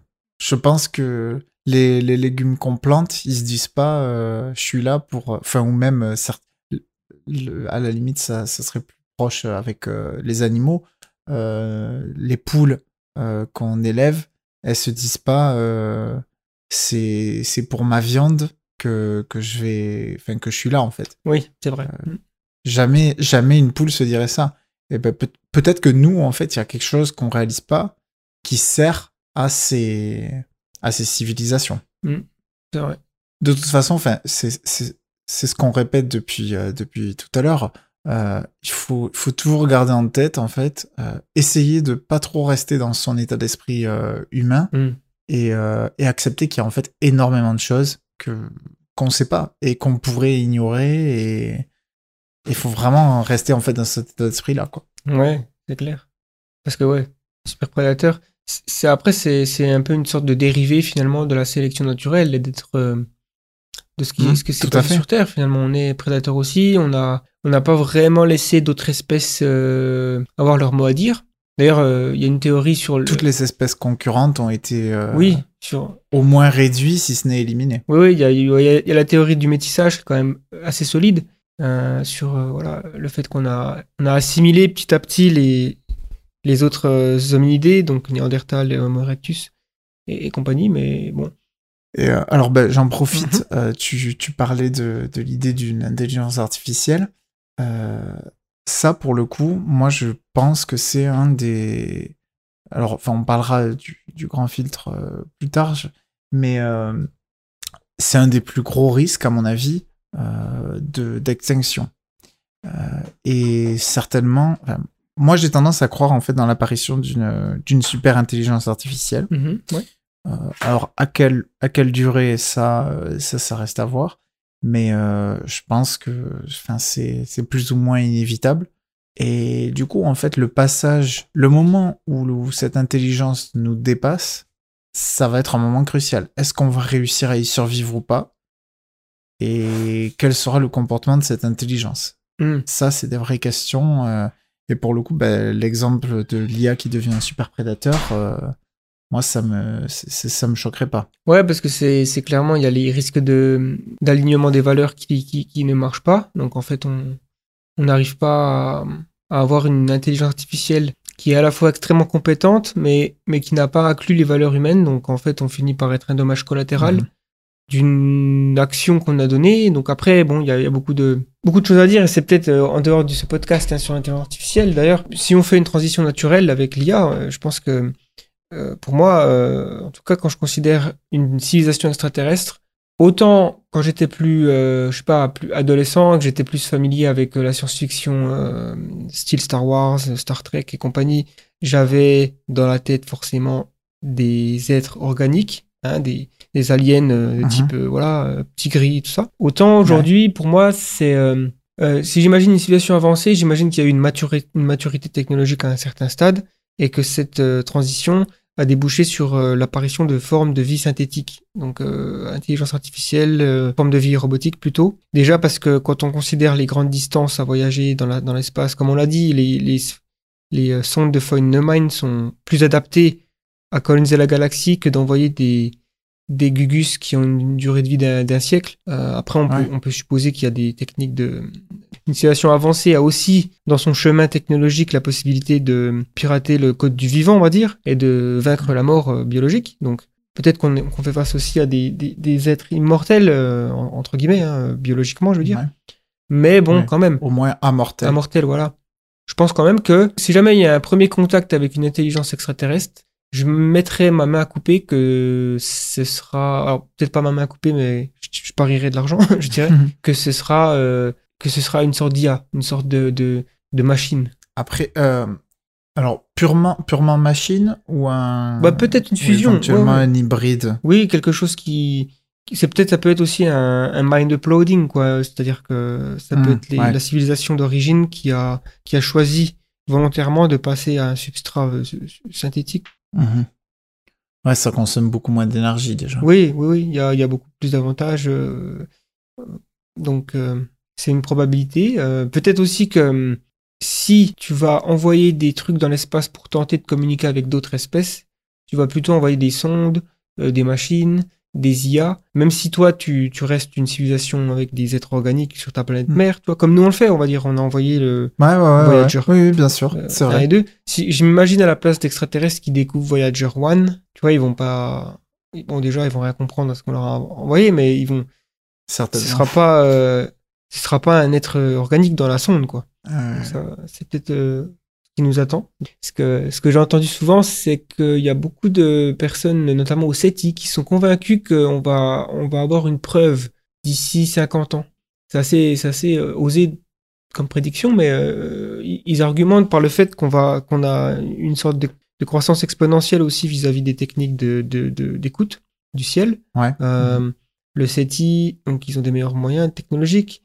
Euh, Il y a aussi euh, des projets euh, financés par des milliardaires et tout ça. Je crois que Oui, il y avait Yuri Milner avec Stephen Hawking qui avait lancé un projet de, de déplacement. ouais.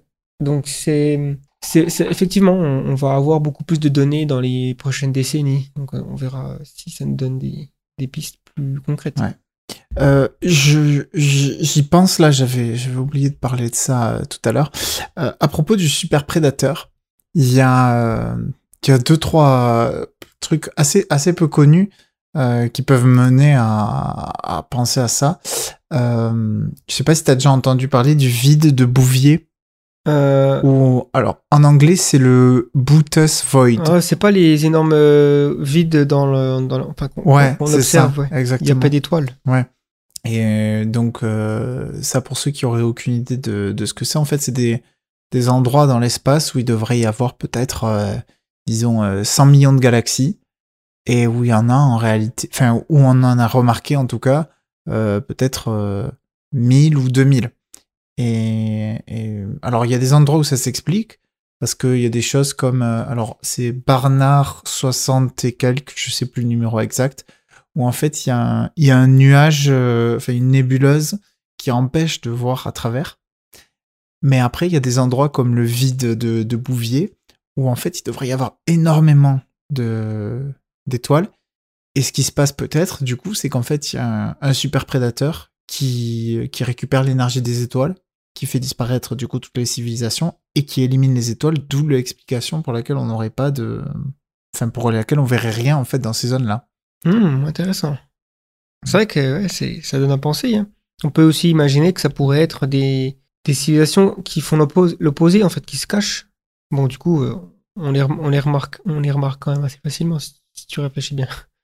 Oui, oui, c'est sûr que s'ils ont poussé la chose jusque-là, c'est assez, c'est, plutôt mal réfléchi, mais, Mm. mais après, c'est, c'est vrai, effectivement, c'est possible que des, des civilisations décident de se cacher, ben, dans, dans la peur, ou en tout cas, dans la- ou peut-être dans la connaissance de l'existence d'un, super prédateur. Ouais, c'est vrai que ça renforce le paradoxe de Fermi. Si, euh, s'il y a des super prédateurs et que si d'autres civilisations extraterrestres le savent, euh, elles ont tout intérêt à ne pas diffuser des communications à tout, à tout va, quoi. Donc en fait, euh, d'ailleurs, c'est, il y a eu un des, des débats un petit peu aussi sur notre propre, nos propres actions vis-à-vis de ça. Ce qu'on en voit. Parce qu'il y a, il y a le projet SETI, mais je crois qu'il y a aussi le projet METI. c'est message Euh, euh, for extraterrestrial life or something euh, like that. ah ouais, d'accord. En gros, Mhm. au lieu d'écouter, au lieu de rechercher, On on, envoie. envoie. On, on- en fait, on, on- envoie notre adresse, on est là, venez nous chercher. hello, bonjour. Mais effectivement, c'est peut-être pas Ouais. une, une bonne idée, ouais. Oui, c'est- Stephen Hawking qui mettait grandement en, En garde, ouais. En garde, voilà, exactement, euh, contre le fait de, de faire ça. Et c'est vrai, enfin, si, c'est comme l'histoire de la, de la forêt tout à l'heure. Enfin, si je suis perdu dans une forêt, je sais pas si je vais me mettre à hurler, quoi. Oui, ça peut attirer des. Sans parler nécessairement d'attirer euh, euh, un humain mal intentionné. Il y a peut-être des loups, des ours, euh, on Mm. sait pas ce qu'il y a en fait dans l'espace. Ouais. Et c'est peut-être pas une bonne idée de se mettre à crier, quoi. Donc ouais, la- une autre hypothèse qui me qui est très liée aux, aux, ovnis finalement, c'est l'hypothèse des des aliens euh, en anglais Ancient Aliens.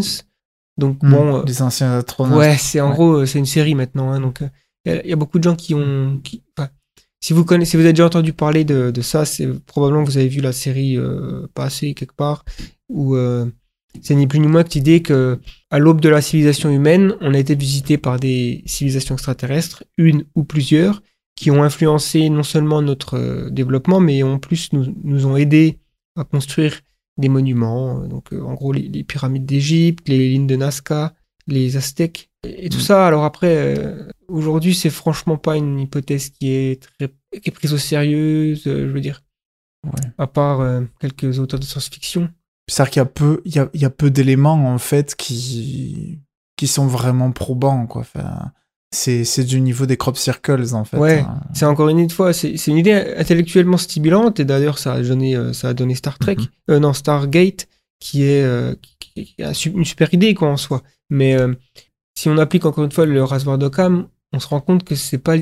Si on se pose la question d'où viennent les pyramides d'Égypte, d'un côté t'as les Égyptiens les ont construites et d'un autre t'as une civilisation extraterrestre est venue sur Terre, les a construites, a caché son existence et on n'a aucune trace. Euh, voilà, il me semble quand même que c'est la première hypothèse qui est la plus probable. Maintenant, euh, Ouais.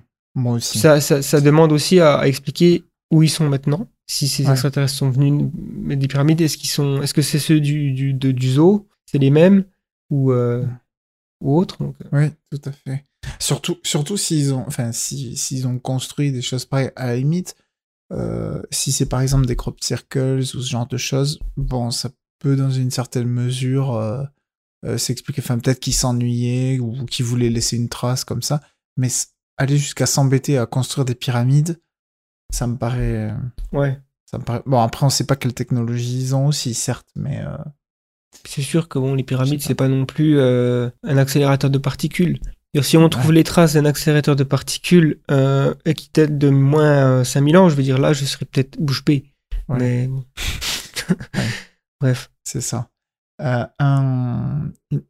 Alors, c'est pas tout à fait une représentation de cette idée-là, mais c'est quand même un peu la, la même idée qui en découle. Euh, dans 2001, l'Odyssée de l'espace, Ah, il y a le monolithe bien sûr, oui. qui, qui fait en fait avancer euh, les civilisations au, au fur et à mesure. Alors là, bon, pareil, ça se mélange un peu entre anciens astronautes, entre euh, hypothèses du zoo.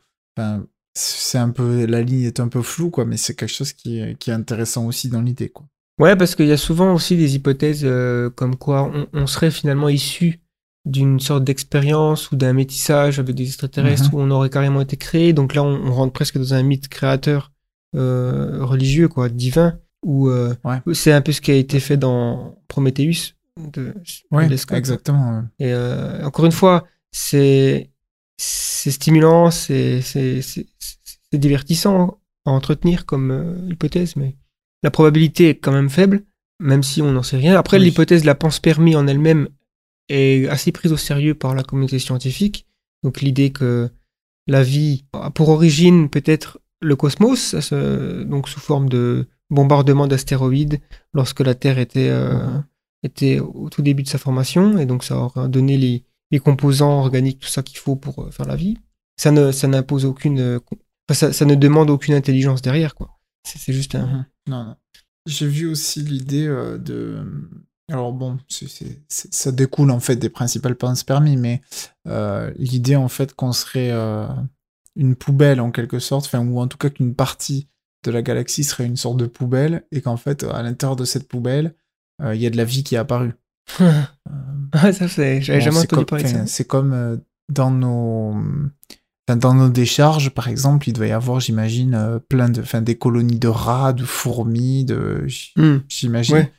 Et au final, elles vivent là en pensant que c'est entre guillemets euh, leur état euh, naturel, quoi. Alors que non, en quelque sorte.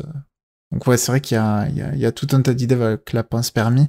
Après, il faut faire attention aussi au. Enfin, je sais qu'un truc que j'avais vu là-dessus, euh, c'est si on si on trouve quelque chose sur Mars, par exemple, euh, ça ira pas nécessairement à dire qu'il y a pas parce qu'en fait, ce- si les planètes sont assez proches, il peut y avoir euh, une pince permis accidentelle, Euh, du style une une comète qui frapperait la Terre, des morceaux de la Terre qui se détachent et qui vont sur Mars et qui amènent la vie sur Mars. Ah, oui, c'est vrai. Ça, ce serait possible. La vie aurait pu, enfin, la- des, des traces de vie pourraient arriver sur Mars sans être euh, originaires de la planète. Mhm. Ouais, ouais, je comprends. De- Du, coup, du coup, j'imagine que si on trouve des traces de vie euh, sur Mars, c'est qu'elles ont euh, un, un ADN, par exemple, identique à cette bactérie terrienne, on pourra en conclure que. Donc, que probable, que normalement, enfin, le plus probable, ce sera que effectivement, ça provient de la Terre. Une autre, euh, une autre hypothèse qui me, qui me semble aussi euh, assez forte, hein, euh, mais encore une fois, c'est une, autre- une, une hypothèse qui part, qui part un peu de l'anthropomorphisation. Enfin, quoique, c'est l'hypothèse que finalement, il y aura peut-être pas vraiment l'intérêt pour une civilisation avancée d'aller coloniser la galaxie, tout ça. Parce que finalement, ça, c'est des choses qu'on a aujourd'hui dans notre inconscient collectif. Tu vois, l'idée qu'on va se répandre dans la galaxie parce que on s'est Ouais. répandu sur Terre. Donc forcément, c'est la, la prochaine étape. Mais il se pourrait que, au cours de notre histoire technologique, on arrive à un moment où on développe des, si- des simulations euh, virtuelles indissociables de la réalité, indiscernables, je veux dire, de la réalité finalement, et beaucoup plus faciles à explorer, beaucoup plus divertissantes, beaucoup plus stimulantes Mhm. et que le- les coûts d'aller dans l'espace, les coûts de, de- de coloniser euh, d'autres planètes va finir par devenir. Tellement important Ouais. que ça. Et, et donc, euh, et, et c'est aussi un des intérêts de l'espèce en général de se dire, ok, bon, on va plutôt investir dans les simulations qu'on vient de créer, ce qui pourrait être un, un des futurs possibles pour l'humanité, même si je pense qu'il y aura toujours des, Des explorateurs. ouais, des explorateurs, des gens qui pensent à, euh, différemment, qui vont mettre leurs ressources à la- à la- dans la, la colonisation spatiale, donc euh, comme Elon Musk finalement. Euh, c'est vrai que ça, cette idée de, de, la, de la réalité virtuelle, en fait, on la, on la voit pas mal dans la, dans la pop culture, mais euh, j'avoue que moi, j'ai mes doutes là-dessus. Enfin, en fait, euh, je pense que c'est quelque chose qui se développera. Euh, Il y a une partie de la population qui deviendra addict, sûrement. Euh, mais je vois pas la population dans son ensemble, en tout cas, se, soumettre à, à cette solution. Par contre, l'idée qu'il y a des intérêts pour l'exploration, bah, soit, soit c'est parce que les coûts seront vraiment prohibitifs, comme tu l'as dit. Honnêtement, je suis pas sûr que pas sûr que ça tienne. En tout cas, à mon avis, on explorera le système solaire avant d'avoir euh, des coûts prohibitifs. Ouais. Euh, et puis, hum, puis après, cette idée d'exploration, enfin, je pense aussi qu'il y aura forcément des gens qui auront envie de, de savoir ce qu'il y a, d'aller plus loin. Donc, c'est vrai, vrai que moi, le, le, le désintérêt total, je sais pas, ça me paraît. Pour le coup, je, je vois beaucoup plus crédible euh, le, la peur du super prédateur que euh, la disparition dans un univers virtuel. Hmm. C'est vrai. C'est vrai que euh, ça, ça paraît difficile parce qu'il y a toujours cette idée d'un d'un petit groupe qui fait l'exception et ce petit groupe suffit à, à créer une exponentielle qui finit par être détectable. Euh, après, il y a, y a aussi le, le concept de Matryoshka Brain, donc c'est euh, une sphère de Dyson dans une sphère de Dyson, enfin c'est une sorte de poupée russe Ouais. qui sert à alimenter un super, un super ordinateur tellement capable, de, capable de tellement de calculs qu'en fait, il pourrait simuler euh, chaque seconde euh, l'histoire de l'humanité avec tous ces, tous ces, tous- tous les êtres humains et toute leur vie, quoi, en fait. Donc, euh, quand tu as une telle puissance de calcul, c'est difficile après euh, de, de savoir Bah, quoi faire. c'est un autre monde. Ouais, c'est ça. C'est un, monde tellement, tellement euh, séparé du nôtre que Ouais. c'est sûr que ça serait difficile de savoir euh, où, est, où est la limite. Euh, mais hum, il, me semble que dans Black Mirror, il faisait un peu des. Il y avait deux ou trois épisodes qui étaient un... Alors, pas tout à fait sur ce sujet-là, mais qui envisagent l'idée de la réalité virtuelle et de la. hum, Et bon, sous-tendu, il y a un peu aussi euh, l'hypothèse de la simulation. Hmm. Euh, il y avait notamment euh, San Junipero, Ouais.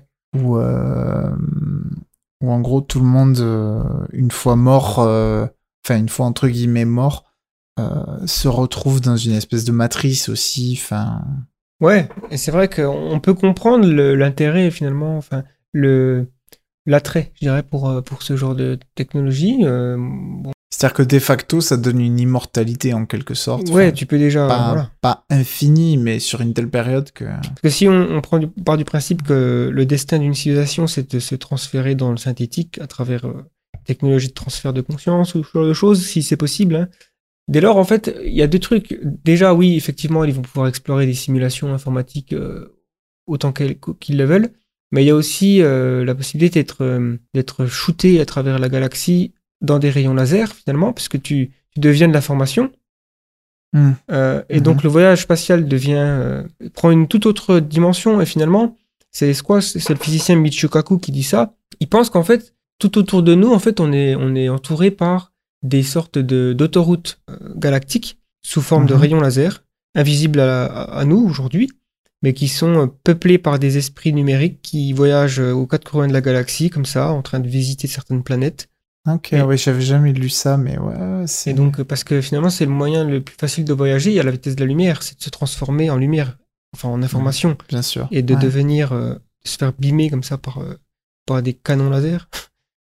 Je sais pas s'il y avait pas une, une nouvelle de, de Asimov là-dessus. Ah ouais. Euh, je sais qu'il y a la dernière question qui évoque un peu un truc comme ça, mais je sais pas si à la fin ils font, ils font de- du déplacement dans les lasers.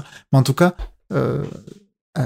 Asimov pensait que qu'on irait vers du vers du synthétique et c'est vrai que c'est c'est ce qui c'est ce qui paraît le, le plus probable. Enfin, de toute façon, aujourd'hui, on est déjà en train de commencer un peu à fusionner avec, euh, avec la machine. Enfin, Mhm. c- on voit entre, entre ce qui permet de, de nous sauver la vie parfois, enfin, les pacemakers, euh, euh, certaines personnes qui se mettent des. Alors, je sais plus qu'est-ce que. Je sais plus comment c'est. Enfin, euh, ils s'insèrent des choses qui permettent de, de, de vérifier euh, certains taux, enfin, comme le cholestérol, par exemple Oui, oui. ce genre de choses. Euh, alors aujourd'hui, c'est vrai que c'est des choses de niche, enfin, c'est- trois fois rien.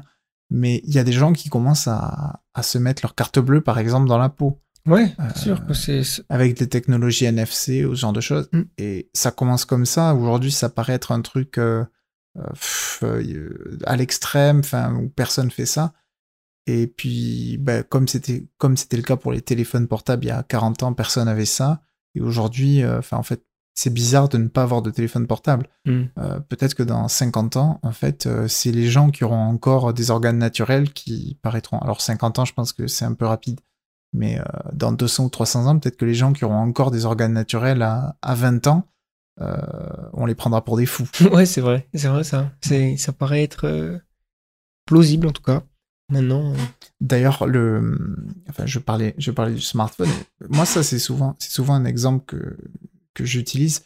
Quand, enfin, je pense qu'on va devenir à, à moyen terme des, des cyborgs. Est-ce que nous, on le verra? Je sais pas, j'espère, mais je, je sais pas. Donc, enfin, on- c'est-à-dire que certaines parties de notre corps seront remplacées en fait par des prothèses qui seront supérieures. oui. Mhm. Euh, et et aujourd'hui, en fait, moi, je dis déjà que mon, mon smartphone, en fait, est déjà en train de me transformer en cyborg. Parce que j'ai tout le temps mon téléphone. Hmm. En fait, c'est devenu une, une partie. Il n'y a aucun moment de la journée euh, où euh, j'ai mon téléphone à plus de 3 ou 4 mètres. C'est vrai. À part sous la douche peut-être, ouais. Ouais, ouais, voilà. Euh, C'est c'est devenu en fait une part, euh, une part intégrale de notre vie. Enfin, C'est vrai.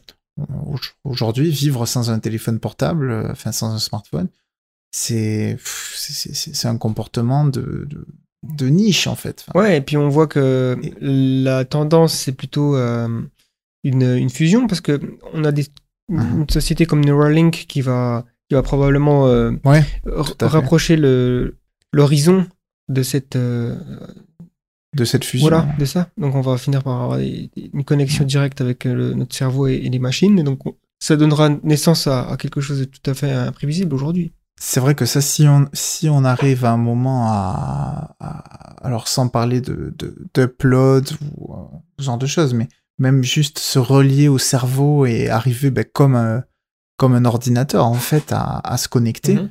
Là, c'est sûr que, enfin, c'est certain que ça va, ça va être un changement gigantesque et tout le monde va s'y mettre. C'est-à-dire qu'au bout d'un moment, en fait, euh, ce sera, les gens qui resteront entre guillemets naturels seront désavantagés face aux gens qui, qui seront augmentés. ouais et, c'est tout à fait probable Donc c'est vrai que ça, cette évolution vers du synthétique apparaît euh, Mm. presque inévitable en fait. ouais Ah, Et donc on- là, on peut se poser la question est-ce que c'est le destin des, des autres civilisations euh, avancées qui, qui étaient là avant Peut-être. Et donc, ouais. Il y a aussi, euh, justement, j'ai parlé, euh, c'est une, transition qui est logique puisque la dernière une des dernières vidéos qui est sortie aussi sur The Flares, là, c'était à propos d'une autre hypothèse du paradoxe de Fermi qui, que, que j'ai découverte il y a très peu de temps finalement en lisant un article donc, scientifique là. Et euh, c'est l'hypothèse de l'estivation. Donc en fait, ben, si on admet que le futur d'une civilisation avancée, c'est de, se- c'est de devenir synthétique, de fusionner avec euh, la machine, euh, dès lors, une des choses les plus importantes, c'est la ressource informatique, donc le calcul Mhm. informatique, qui, euh, il se trouve, est beaucoup plus avantageux de le faire quand, ici, quand les températures sont basses. Et donc, les températures ne seront jamais aussi basses que lorsque la mort thermique va arriver, donc dans, dans plusieurs milliards d'années, dans un futur très très lointain. Et donc, cette, euh, cette hypothèse de l'estivation stipule que si on n'a pas de preuves et on n'arrive pas à, à voir de traces des civilisations extraterrestres, c'est tout simplement parce qu'elles sont en train d'estiver. C'est-à-dire qu'elles attendent. Ouais. C'est-à-dire qu'il fait trop chaud en ce moment pour elles. Euh, Mhm. elles, elles- elles marchent au ralenti. Peut-être que justement, elles, elles passent leur temps dans les simulations virtuelles en attendant qu'il fasse plus froid. Et, et donc, euh, Oui, c'est tout à fait. Enfin, c'est- c'est c'est- c'est une idée euh, intéressante. Et euh, dans le dans le même style, enfin sur cette idée en fait de de, de chaleur due au calcul, euh, j'avais euh, j'avais vu la possibilité que les les civilisations en fait se trouvent dans les bordures des galaxies parce qu'il y a il y a moins de de chaleur. d'accord. Et en fait, elles se mettent là-bas. Et, bon, elles, ont besoin du coup de moins d'énergie puisqu'il fait beaucoup plus froid que euh, à l'intérieur de, la galaxie. Et donc, alors après, est-ce que est-ce qu'on prend ça pour euh, l'émanation d'une étoile ou quelque chose? Ça, je je sais pas. Je me là de tête, je me souviens plus comme ça. Mais c'est vrai que j'avais lu euh, j'avais lu cette hypothèse. Je sais plus qui avait proposé ça. Mais c'est vrai que ça paraît bizarre au début, mais en fait, une fois qu'on pense à ces idées de de, chaleur dégagée par les calculs, tout comme l'estivation, c'est possible qu'elle se trouve euh, aussi en, en, en bord de, de galaxies. Ouais, ouais, elle, recherche le froid, effe- effectivement. ouais. Euh, après, moi, toutes les hypothèses, euh, au- il en reste une qu'on n'a pas abordée, mais euh, toutes celles qu'on a abordées jusqu'à présent, en fait, elles reposent essentiellement sur la décision quasiment d'une civilisation. Euh, C'est-à-dire aussi bien les prédateurs, que- à Mhm. part le fait qu'on est seul, bien sûr, mais l'hypothèse du zoo, les, les extraterrestres euh, qui, qui nous braconnent, ou le, le, le fait qu'ils sont dans des univers virtuels, l'estivation, ou, ou etc. J'ai l'impression que ça repose Mhm. toujours sur la, la psychologie des extraterrestres, leurs décisions euh, sociétales finalement. Et ça, ça me semble être Ouais. extrêmement, euh, pour en revenir au parad- au- à l'équation de Drake, encore une fois, c'est des variables qui sont arbitraires, on peut pas savoir. Et donc, et il suffit qu'il y ait une de ces civilisations qui ne, qui ne, qui, qui sorte de cette, euh, ouais, de ce schéma, euh, pour qu'on ait la preuve.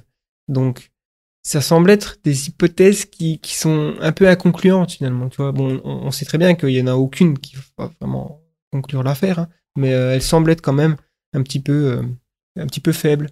À part celle que justement qui, qui me paraît être la plus, la plus sensée aujourd'hui, c'est l'hypothèse du grand filtre. Ben, je te laisse, je te laisse un petit peu explorer le sujet, et- parce que tu as fait une vidéo aussi là-dessus. euh.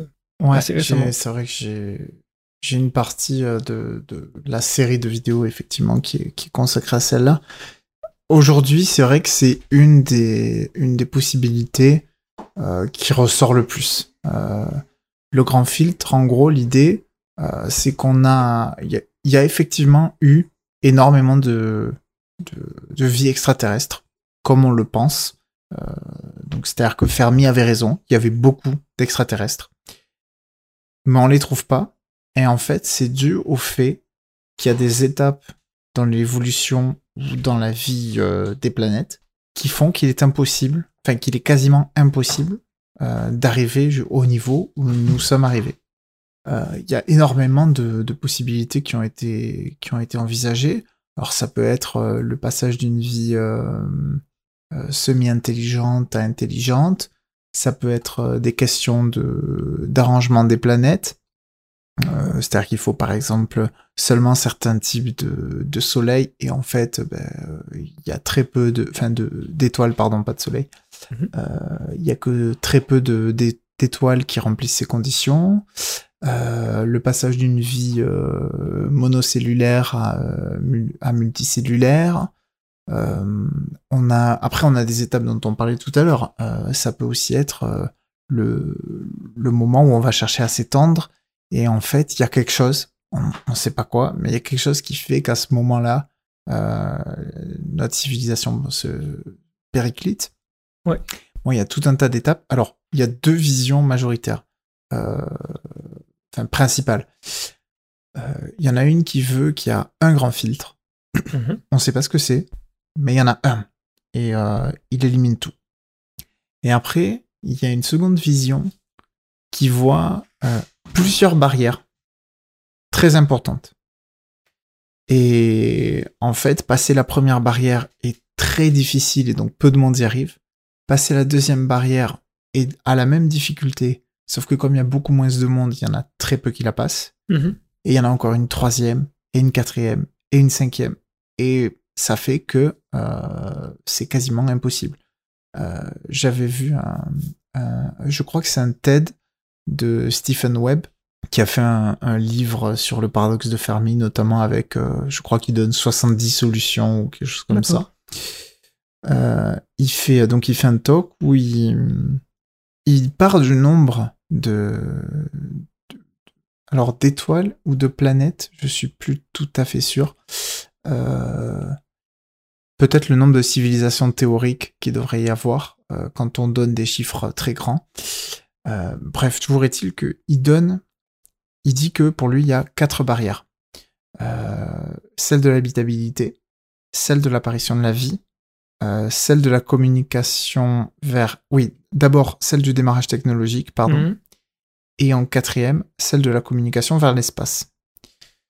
Et il donne à chacune de ces barrières une chance de 1 sur 1000 d'y arriver.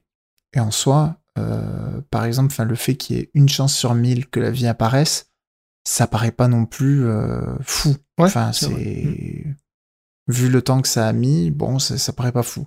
Euh, que une civilisation, seulement une civilisation sur 1000 et un démarrage technologique, ça paraît pas non plus aberrant euh, vu ce qu'on a vu sur Terre, que nous, il nous a quand même fallu un moment, que ça aurait pu se foirer, euh, que euh, d'autres, enfin que par exemple les grands singes n'y sont pas arrivés, bon.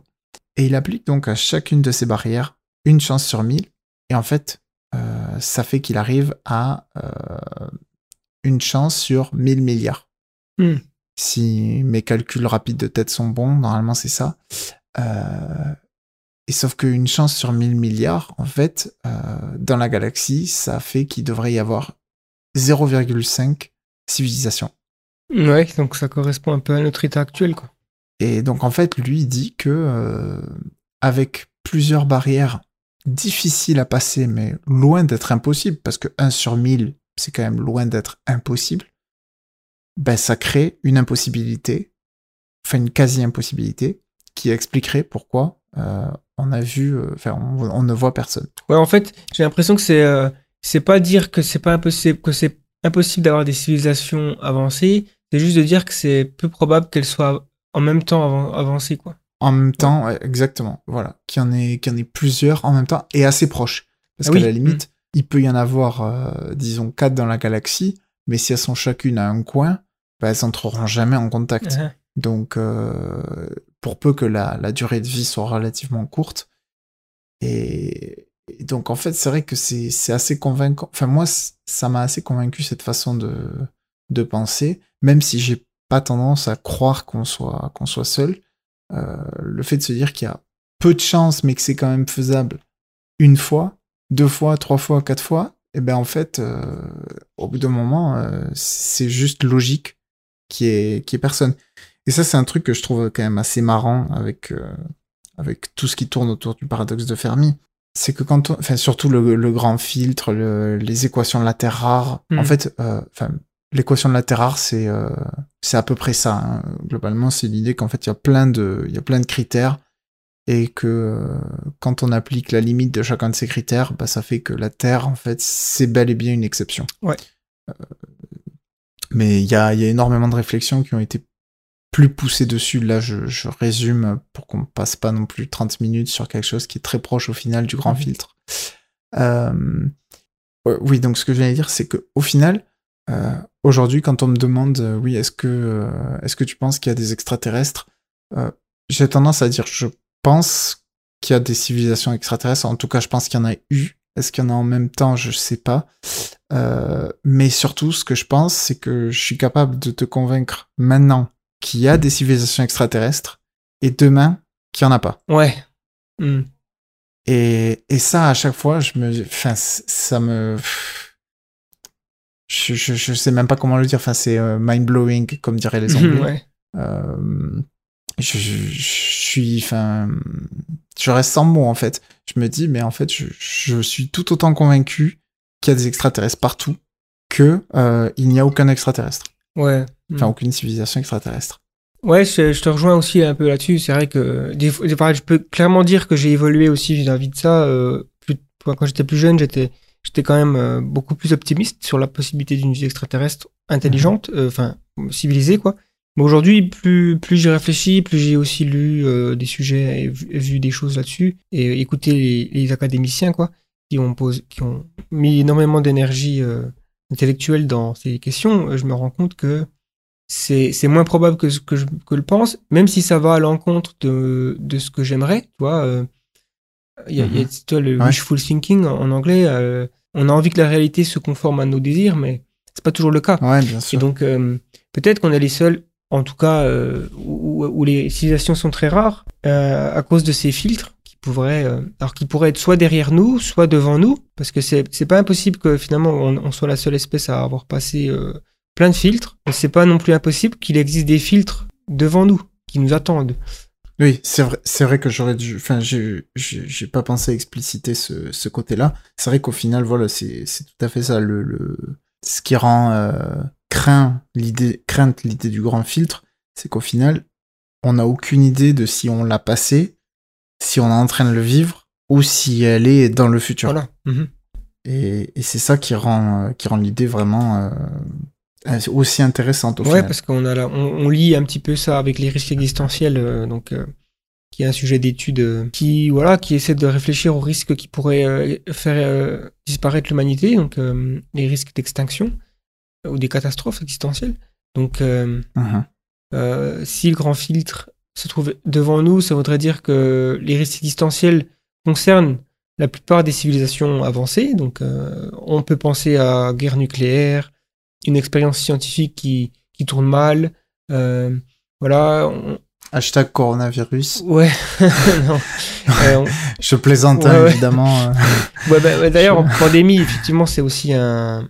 C'est aussi un. C'est vrai, oui, tout à fait. ça pourrait être bien pire. Donc, on peut imaginer que ça peut rayer la civilisation. Euh, ou alors, Bah, certaines ne sont pas passées si loin que ça. hein. Enfin, c'est vrai, dans notre histoire. Il y a des pandémies qui ont fait très très mal. Mm. Et donc, il y a aussi la possibilité que ce soit un risque naturel, comme euh, un phénomène cosmique, ou un super volcan, un astéroïde, ou, ou des choses qui se sont déjà Mhm. produites dans le passé. euh, donc, euh, et il y a, y a- y a aussi le risque, comme tu disais, d'une technologie. Euh, technologie qu'on découvre. L'intelligence artificielle, ça en, fait, euh, ça en fait évidemment partie, mais il y a la biotechnologie, nanotechnologie, ou même des technologies qu'on ne connaît pas encore. Parce que finalement, si on réfléchit bien aux, aux risques existentiels, la liste des, des possibles risques, elle s'est, on l'a mise à jour. Elle s'est accrue Ouais, et on l'a mis à jour ces 50 dernières années avec des technologies très récentes. Mhm.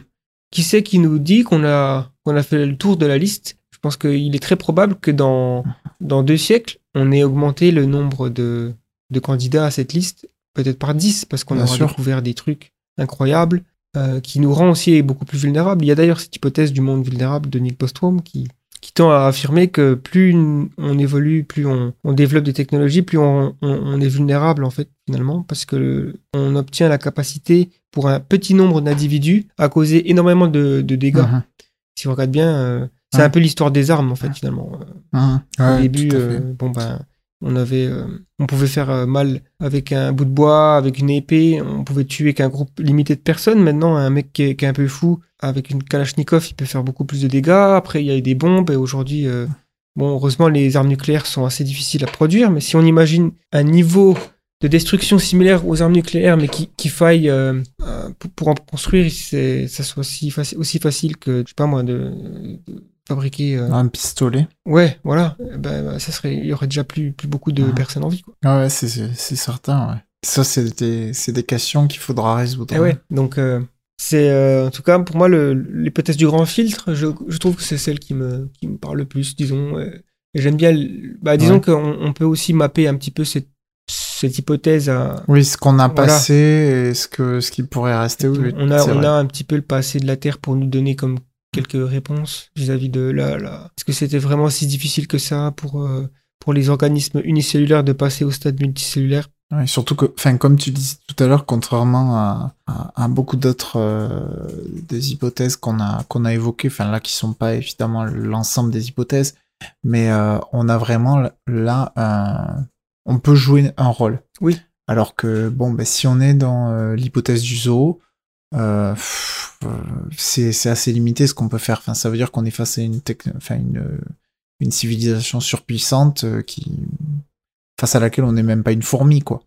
Donc, euh, elle a cet avantage que là, sur le grand filtre, on peut faire quelque chose. Hmm. Ouais, je suis, je suis d'accord avec ça. D'ailleurs, euh, voilà, bon, je pense que ça conclut la liste des hypothèses. Je sais pas si t'en as d'autres. Euh, on a, alors, on n'a pas directement parlé de la, de la simulation, Ah oui, c'est vrai que c'est un sujet que j'aime beaucoup aussi. Qui est un peu, alors, c'est bizarre parce que j'ai l'impression que l'hypothèse de la simulation, il y a 15 ans encore, euh, personne n'en parlait, et qu'aujourd'hui, ça devient de plus en plus un, un truc mainstream. Euh, C'est vrai. Alors, il y a, y a Matrix, évidemment, euh, qui, a, qui l'a évoqué, mais je crois que quand Matrix est sorti, personne a, a vraiment euh, vu ça pour ce que c'était. C'est-à-dire que les gens voyaient ça comme, alors, comme de la science-fiction, évidemment, mais euh, euh, comme euh, une idée un peu impossible. Alors, la matrice telle qu'elle, est présentée dans Matrix, à mon avis, c'est pas, euh, c'est pas nécessairement celle-là qu'il faut imaginer. Par contre, l'idée d'une, l'idée qu'on soit dans une simulation, euh, ça, ça me paraît, enfin moi, plus, euh, plus j'y pense, plus je, j'ai du mal à me dire qu'on soit pas dans une simulation.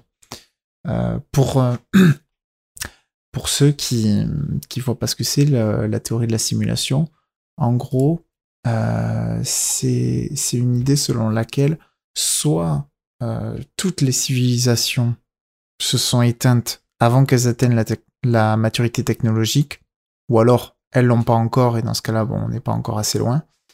Euh, soit toutes les civilisations, elles ont fini par perdre la volonté, en fait, de développer une simulation. Soit on est dans une simulation. Alors là, ça fait un peu beaucoup comme ça. Ce que je vous recommande, c'est euh, vous les notez, vous les relisez un peu, et vous allez vous rendre compte qu'en fait, euh, effectivement, c'est une de ces trois réponses qui est, qui est Mhm, vraie. ouais. Euh, et alors, ça paraît, dit comme ça, ça paraît un peu euh, fou, mais la- l'analogie que j'ai tendance à donner, c'est celle des jeux vidéo. Euh, quand, enfin, les premiers jeux vidéo, bah, le premier jeu vidéo, c'était Pong. Mhm. Bon, euh, Pong, c'était vraiment pas bien développé. Enfin, deux, deux, enfin, deux rectangles qui renvoient une, une balle carrée euh, de l'autre côté. Bon. Et puis, euh, ça a commencé à se développer, se développer, se développer. Et aujourd'hui, on a des choses comme. euh, alors, euh, enfin, je pense toujours par exemple au, au jeu de la série Civilisation, qui donne euh, des, des civilisations à gérer. Euh, ou alors euh, Oui, au GTA ou des. Ouais. des choses comme les comme les Sims ou les Mhm. GTA exactement où euh, au final enfin aujourd'hui c'est quand même c'est quand même des, des, des simulations qui sont extrêmement poussées alors évidemment nous quand on les voit aujourd'hui on se dit euh, ah ben lui il fait ça c'est complètement débile mais enfin par exemple tel personnage il marche au milieu de la route là alors qu'il est pas censé faire ça euh, c'est débile mais en fait c'est débile par rapport à ce que nous on pense qui est normal mais euh, on peut imaginer qu'à un certain moment, en fait, les personnages qui sont dans la simulation, pour eux, nous, on se rendrait pas compte qu'ils ont une, une conscience dans une certaine mesure. Ils seraient, entre guillemets, vivants. Hmm. Et ça, c'est en fait, c'est le moment où on pousse, on pousse. Évidemment, on en est très loin. Mais euh, un jour, peut-être que euh, on sera capable de se simuler parfaitement. Et en fait, dans ce cas-là, qu'est-ce qui nous dit que nous, on n'est pas simulé aussi? Ouais, c'est un peu les. Et en fait, même à partir du moment, c'est ça, à partir du moment où on se simule, où on arrive à se simuler, en fait, il y a beaucoup plus de chances qu'on ait déjà été simulé que de chances qu'on soit le premier. Ah oui. C'est juste des probas, ouais. Parce que, voilà, c'est ça, c'est parce qu'en fait, l'idée, bah, c'est que si tout le monde, enfin, si, si on a réussi à le faire, ça veut dire que la simulation qu'on vient de simuler va réussir à le Hmm. faire. Et donc, au bout d'un moment, enfin, en fait, il y a des, des milliards et des milliards de simulations qui se simulent elles-mêmes. Et en fait, bah, il y a très très peu de chances qu'on soit les premiers. Ouais, et c'est renforcé par, euh, par des, des calculs qui extrapolent la puissance informatique nécessaire et, et la Mhm. taille d'un ordinateur capable de, de produire certains, certains types de- de- d'opérations par seconde. Et on se rend compte qu'en fait, euh, donc pour simuler le cerveau humain, c'est à peu près euh, 10 puissance 16 euh, opérations par seconde, un truc comme ça. Et euh, on a déjà des ordinateurs, donc les, les supercalculateurs de- du- d'IBM ou autres, qui, qui ont euh, cette capacité de calcul. Si on atteint, Donc, ouais. tu vois, tu pousses un petit peu ça, tu te dis, ok, euh, il y avait, il y avait des calculs d'ailleurs dans, la- dans le papier de Nick Bostrom qui, a, qui est originaire de cet argument. Il a, euh, il a fait les calculs nécessaires pour montrer que avec un ordinateur de la taille d'une planète, par exemple, ok, je suis d'accord qu'on n'est pas capable de faire ça, mais euh, voilà, on parle de ci- civilisation avancée, ouais. on pourrait calculer, comme je disais un peu tout à Mhm. l'heure, euh, euh, l'histoire de l'humanité toutes les secondes. Quand je dis l'histoire de l'humanité, c'est tous les êtres humains qui ont vécu, donc euh, 100 milliards, de, de 100, 100 milliards d'esprits uniques, avec leur propre conscience, leurs propres espoirs, leur vie sentimentale, toutes les batailles qui ont eu lieu, en fait, toutes les secondes. Et, et là, on, se- on- on se rend compte de la dimension presque infinie en fait de, de la chose, et, et du coup, ça rend extrêmement peu probable qu'en tant qu'observateur, je sois non simulé. Voilà. Le premier. je- je me Ouais. situe dans la, Mhm. la réalité de base, en fait. Mhm. Euh, effectivement, c'est un argument qui a beaucoup dit, qui, bon, qui, qui- qui- qui fait partie de ces, qui fait partie de ces classes de d'arguments philosophiques qui peuvent pas être vraiment, euh, ouais, réfutés. Euh, Après, c'est, je pense que c'est un peu dans la lignée de tout ce qui est sur les questions de libre arbitre. enfin, au final, euh, ce que ce que les gens voient. Alors, on a déjà fait la comparaison par rapport aux civilisations extraterrestres, mais on peut aussi la faire face au face à une euh, une intelligence artificielle ou même à, à- au créateur d'une simulation. Euh, c'est un peu la relation que que qu'ont les religions avec un dieu, oui, par exemple. vrai. Mm. Mais du coup, euh, peut-être que les gens n'ont pas vraiment compris pourquoi on parle de, de, de l'argument de la simulation dans un podcast sur le paradoxe de Fermi. En gros, ça pourrait expliquer pourquoi on n'a pas de signe de civilisation extraterrestre. C'est parce que ben, peut-être qu'on n'a que la planète Terre qui est simulée et l'espace c'est et toutes les autres galaxies, les, toutes les autres planètes, c'est une sorte de, de toile de fond. Et je me dis, tu vois, Mhm. si j'étais un, un programmeur et que je voulais, je voulais faire en sorte que, la, que mes sujets d'expérience ou, ou les, les, les organismes que je simule ne prennent jamais conscience de la réalité dans laquelle ils vivent, je créerais un, un terrain de jeu presque infini. Et je mettrais des Mhm. étoiles, des, ouais. Des trucs comme ça, ça les occupera. Et puis, euh, Avec des distances très grandes pour que ça aille exactement. lentement. ouais. et- Et donc, euh, un petit bout de physique quantique, en plus, euh, bon, quand on regarde un petit peu les, la physique quantique qu'elle nous dit sur la réalité, c'est c'est un peu assez, assez similaire finalement au comment un jeu vidéo traite l'information finalement. Ou que, enfin, après, ça dépend des, des interprétations, mais. Alors c'est vrai que moi je me suis très peu penché sur sur ce. Enfin j'ai encore un peu du mal à à, à saisir euh, tout ce qui est euh, quantique, mais euh, c'est vrai que j'ai l'impression qu'il y a de plus en plus de, grands chercheurs qui qui réfléchissent vraiment sur euh, sur sur ces hypothèses et qui les acceptent de plus en plus. Ouais, bah, c'est clair, c'est clair. Bah, Il y a Elon Musk qui a- qui a- qui l'a déclaré hein, qu'il était, euh, sûr à 90%, un truc comme ça, que qu'on vivait dans une simulation. Après, si je veux juste rassurer les gens, enfin, si vous êtes convaincu que vous vivez dans une simulation, ça sert à rien de faire n'importe quoi comme dans GTA. Je veux dire, ça n'empêche pas que la vie a, a du sens pour vous si vous créez votre propre sens, euh, que, que les Mhm. gens ont la capacité de souffrir, euh, de, de ressentir de la joie. Donc, euh, ça, ça change pas grand chose au final. Hein. C'est juste les fondements de la réalité sont un peu différents. C'est juste, euh, puis on peut pas savoir ce qu'il y a à l'extérieur de la simulation. En tout cas, Ouais. Non, non, c'est sûr que c'est. Encore une fois, mais c'est presque un podcast séparé qu'il faudrait faire sur l'argument de la simulation. Ouais, oui, oui, ça on pourra en Mm. parler des heures. Donc, euh, ben ouais, je pense qu'on a fait, on a fait un, Je pense qu'on a fait euh, le tour des, des principaux. ouais. Et puis même, j'avais noté quelques questions des internautes. Alors, je pense que celle de Thomas euh, Chanu, qui donc a posé cette question, je crois, sur YouTube. euh, en fait, on, on a parlé, on a parlé de la, la pense permis. Donc, il avait une question qui qui, euh, qui concernait la pense permis. Donc, on en a parlé. hein. Et euh, une autre question Mhm, de Gauthier Magnin. Alors, euh, c'est une longue question. euh, donc, si une civilisation extraterrestre existe à 20 à 20 000 années-lumière de la Terre, ils recevront de tels signaux avec 20 000 années de décalage. L'inverse étant aussi vrai. Si des civilisations avancées existent ailleurs, peut-être cela fait-il trop peu de temps qu'ils ont acquis les technologies d'envoi de signaux. Euh, Ouais, alors, euh, bon, on a, déjà un, petit peu évoqué ce- cette idée tout à l'heure, euh, mais un truc qu'on peut ajouter là-dessus, euh, par rapport à l'idée des signaux notamment, euh, c'est l'évolution des standards. Euh, ouais. et, surtout, c'est une évolution qui est exponentielle. C'est-à-dire que au début, euh, pour échanger, bon, ben, c'était la, c'était la parole et terminé. Après, il y a eu à la limite les signaux de fumée. Bon, pendant très longtemps, on a peu évolué. Puis on a eu l'écriture. Euh, ensuite, on a eu euh, des messages euh, par, par télégraphe, par exemple. On a eu le fax.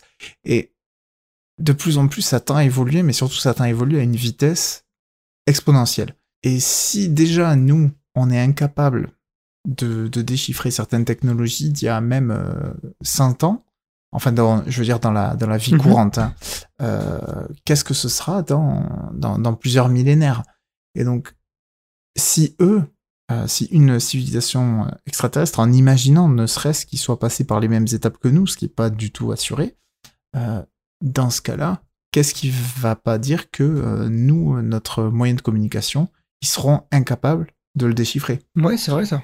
C'est sûr que c'est présomptueux de penser que, que la façon dont on écoute les signaux extraterrestres, donc à, travers les, la radio, euh, les fré- radiofréquences ou, les signaux radio, ouais, les signaux radio d'une manière générale, c'est le moyen qu'utilisent les extraterrestres. Peut-être qu'on est très loin euh, en retard sur leur technologie et, et d'une manière générale, si on regarde par exemple, euh, si, demain tu essaies de, je sais pas où tu habites, mais euh, admettons que, je sais pas, on va prendre New York, euh, tu essaies de, de, de savoir s'il y a de la vie à New York en écoutant les conversations télégraphiques. Ta conclusion, c'est qu'il y a personne qui vit à New York, et, voilà, et tu seras extrêmement loin de la vérité. Ouais, il y aura peut-être une personne, mais en tout cas, euh, c'est peut-être pareil, quoi. On écoute le ciel avec des instruments préhistoriques, peut-être. Oui, tout à fait. Ça, c'est Il y, a, vraie il y a un vrai Twitter euh, qui se passe au-dessus de nous, là, mais on n'est pas capable de le déchiffrer. Ils sont là, hashtag la Terre. ok, bon, ben écoute, euh, je pense qu'on va faire un wrap euh, de, cette- de ce podcast. Donc, juste pour les internautes, euh, où c'est qu'on peut te trouver sur Internet? Et Est-ce qu'il y a des liens euh, que tu suggères? Alors, euh, bah, principalement sur ma chaîne YouTube, Exmateriae. Mhm. Euh, vous pouvez me trouver sur Twitter à @exmateriae, pareil, mais je suis pas extrêmement régulier sur Twitter. Euh, et bah, pour le coup, sur Internet, en termes de, de visibilité de la chaîne, c'est à peu près tout. Euh, des liens que j'ai à conseiller, alors bon, bah déjà le blog Wait But Why que j'ai évoqué tout Ouais. à l'heure. Dans dans les chaînes, je peux vous recommander Vsauce, euh, les trois Vsauce. Et alors, je sais pas si c'est moins connu, mais c'est un format vraiment différent. Euh, un magazine en ligne qui s'appelle Nautilus. Euh, donc comme euh, comme euh, l'animal en anglais. Donc N-A-U-T-I-L-U-S. Et donc c'est un magazine alors très orienté sciences dures, mais qui a un peu de sciences sociales aussi, euh, qui sort en gros un, volume tous les, toutes les deux à trois semaines, je dirais à peu près. Et qui a des, des invités, en fait, qui écrivent des articles. Euh, alors, il faut parfois faire un peu un tri, mais il y a des articles euh, très très très intéressants sur des choses que j'ignorais absolument. Ils parlent régulièrement de questions du style les extraterrestres, euh, la vie. Euh, bon, récemment, j'avais lu quelque chose sur euh, la, la découverte en fait de la, de la météorite qui a fait disparaître les dinosaures. Mhm. Euh, je voyais pas ça si récent, d'ailleurs, ça, ça touche même pas 50 ans. Euh, et il y a en fait toute une, toute une histoire derrière cette découverte qui est extrêmement intéressante et c'est, c'est une découverte à côté de laquelle on a failli passer euh, pour des histoires euh, quasiment d'ego scientifique. Enfin bon, c'est autre chose. Euh, et donc sur Nautilus, il y a, il y a beaucoup de choses de, Mhm. de niche qui sont très intéressantes à lire. Ok, Donc, voilà. cool. Bah écoute, je vais mettre ici dans la description et si tu en as d'autres à conseiller ou voilà, si tu, si tu penses à, à- Ok, je te ouais, ferai pas passer. de problème. Cool. Bon, ben merci de m'avoir invité. Bah c'est moi, je te, je te remercie d'avoir accepté. Puis ben à la prochaine, j'espère qu'on pourra se refaire un podcast hein, dans la case et puis parler d'autres sujets. Avec plaisir. Merci d'avoir écouté ce podcast jusqu'au bout. Encore une fois, un long podcast et c'est super sympa d'être resté jusqu'à la fin de la conversation. Je vous encourage à aller regarder les autres contenus que nous produisons sur la chaîne The Flares et sur le site the-flares.com. L'avenir est une nuit noire dans laquelle nous ne pouvons pas nous permettre d'avancer aveuglément. C'était Gaëtan pour le collectif The Flares. Merci et à bientôt.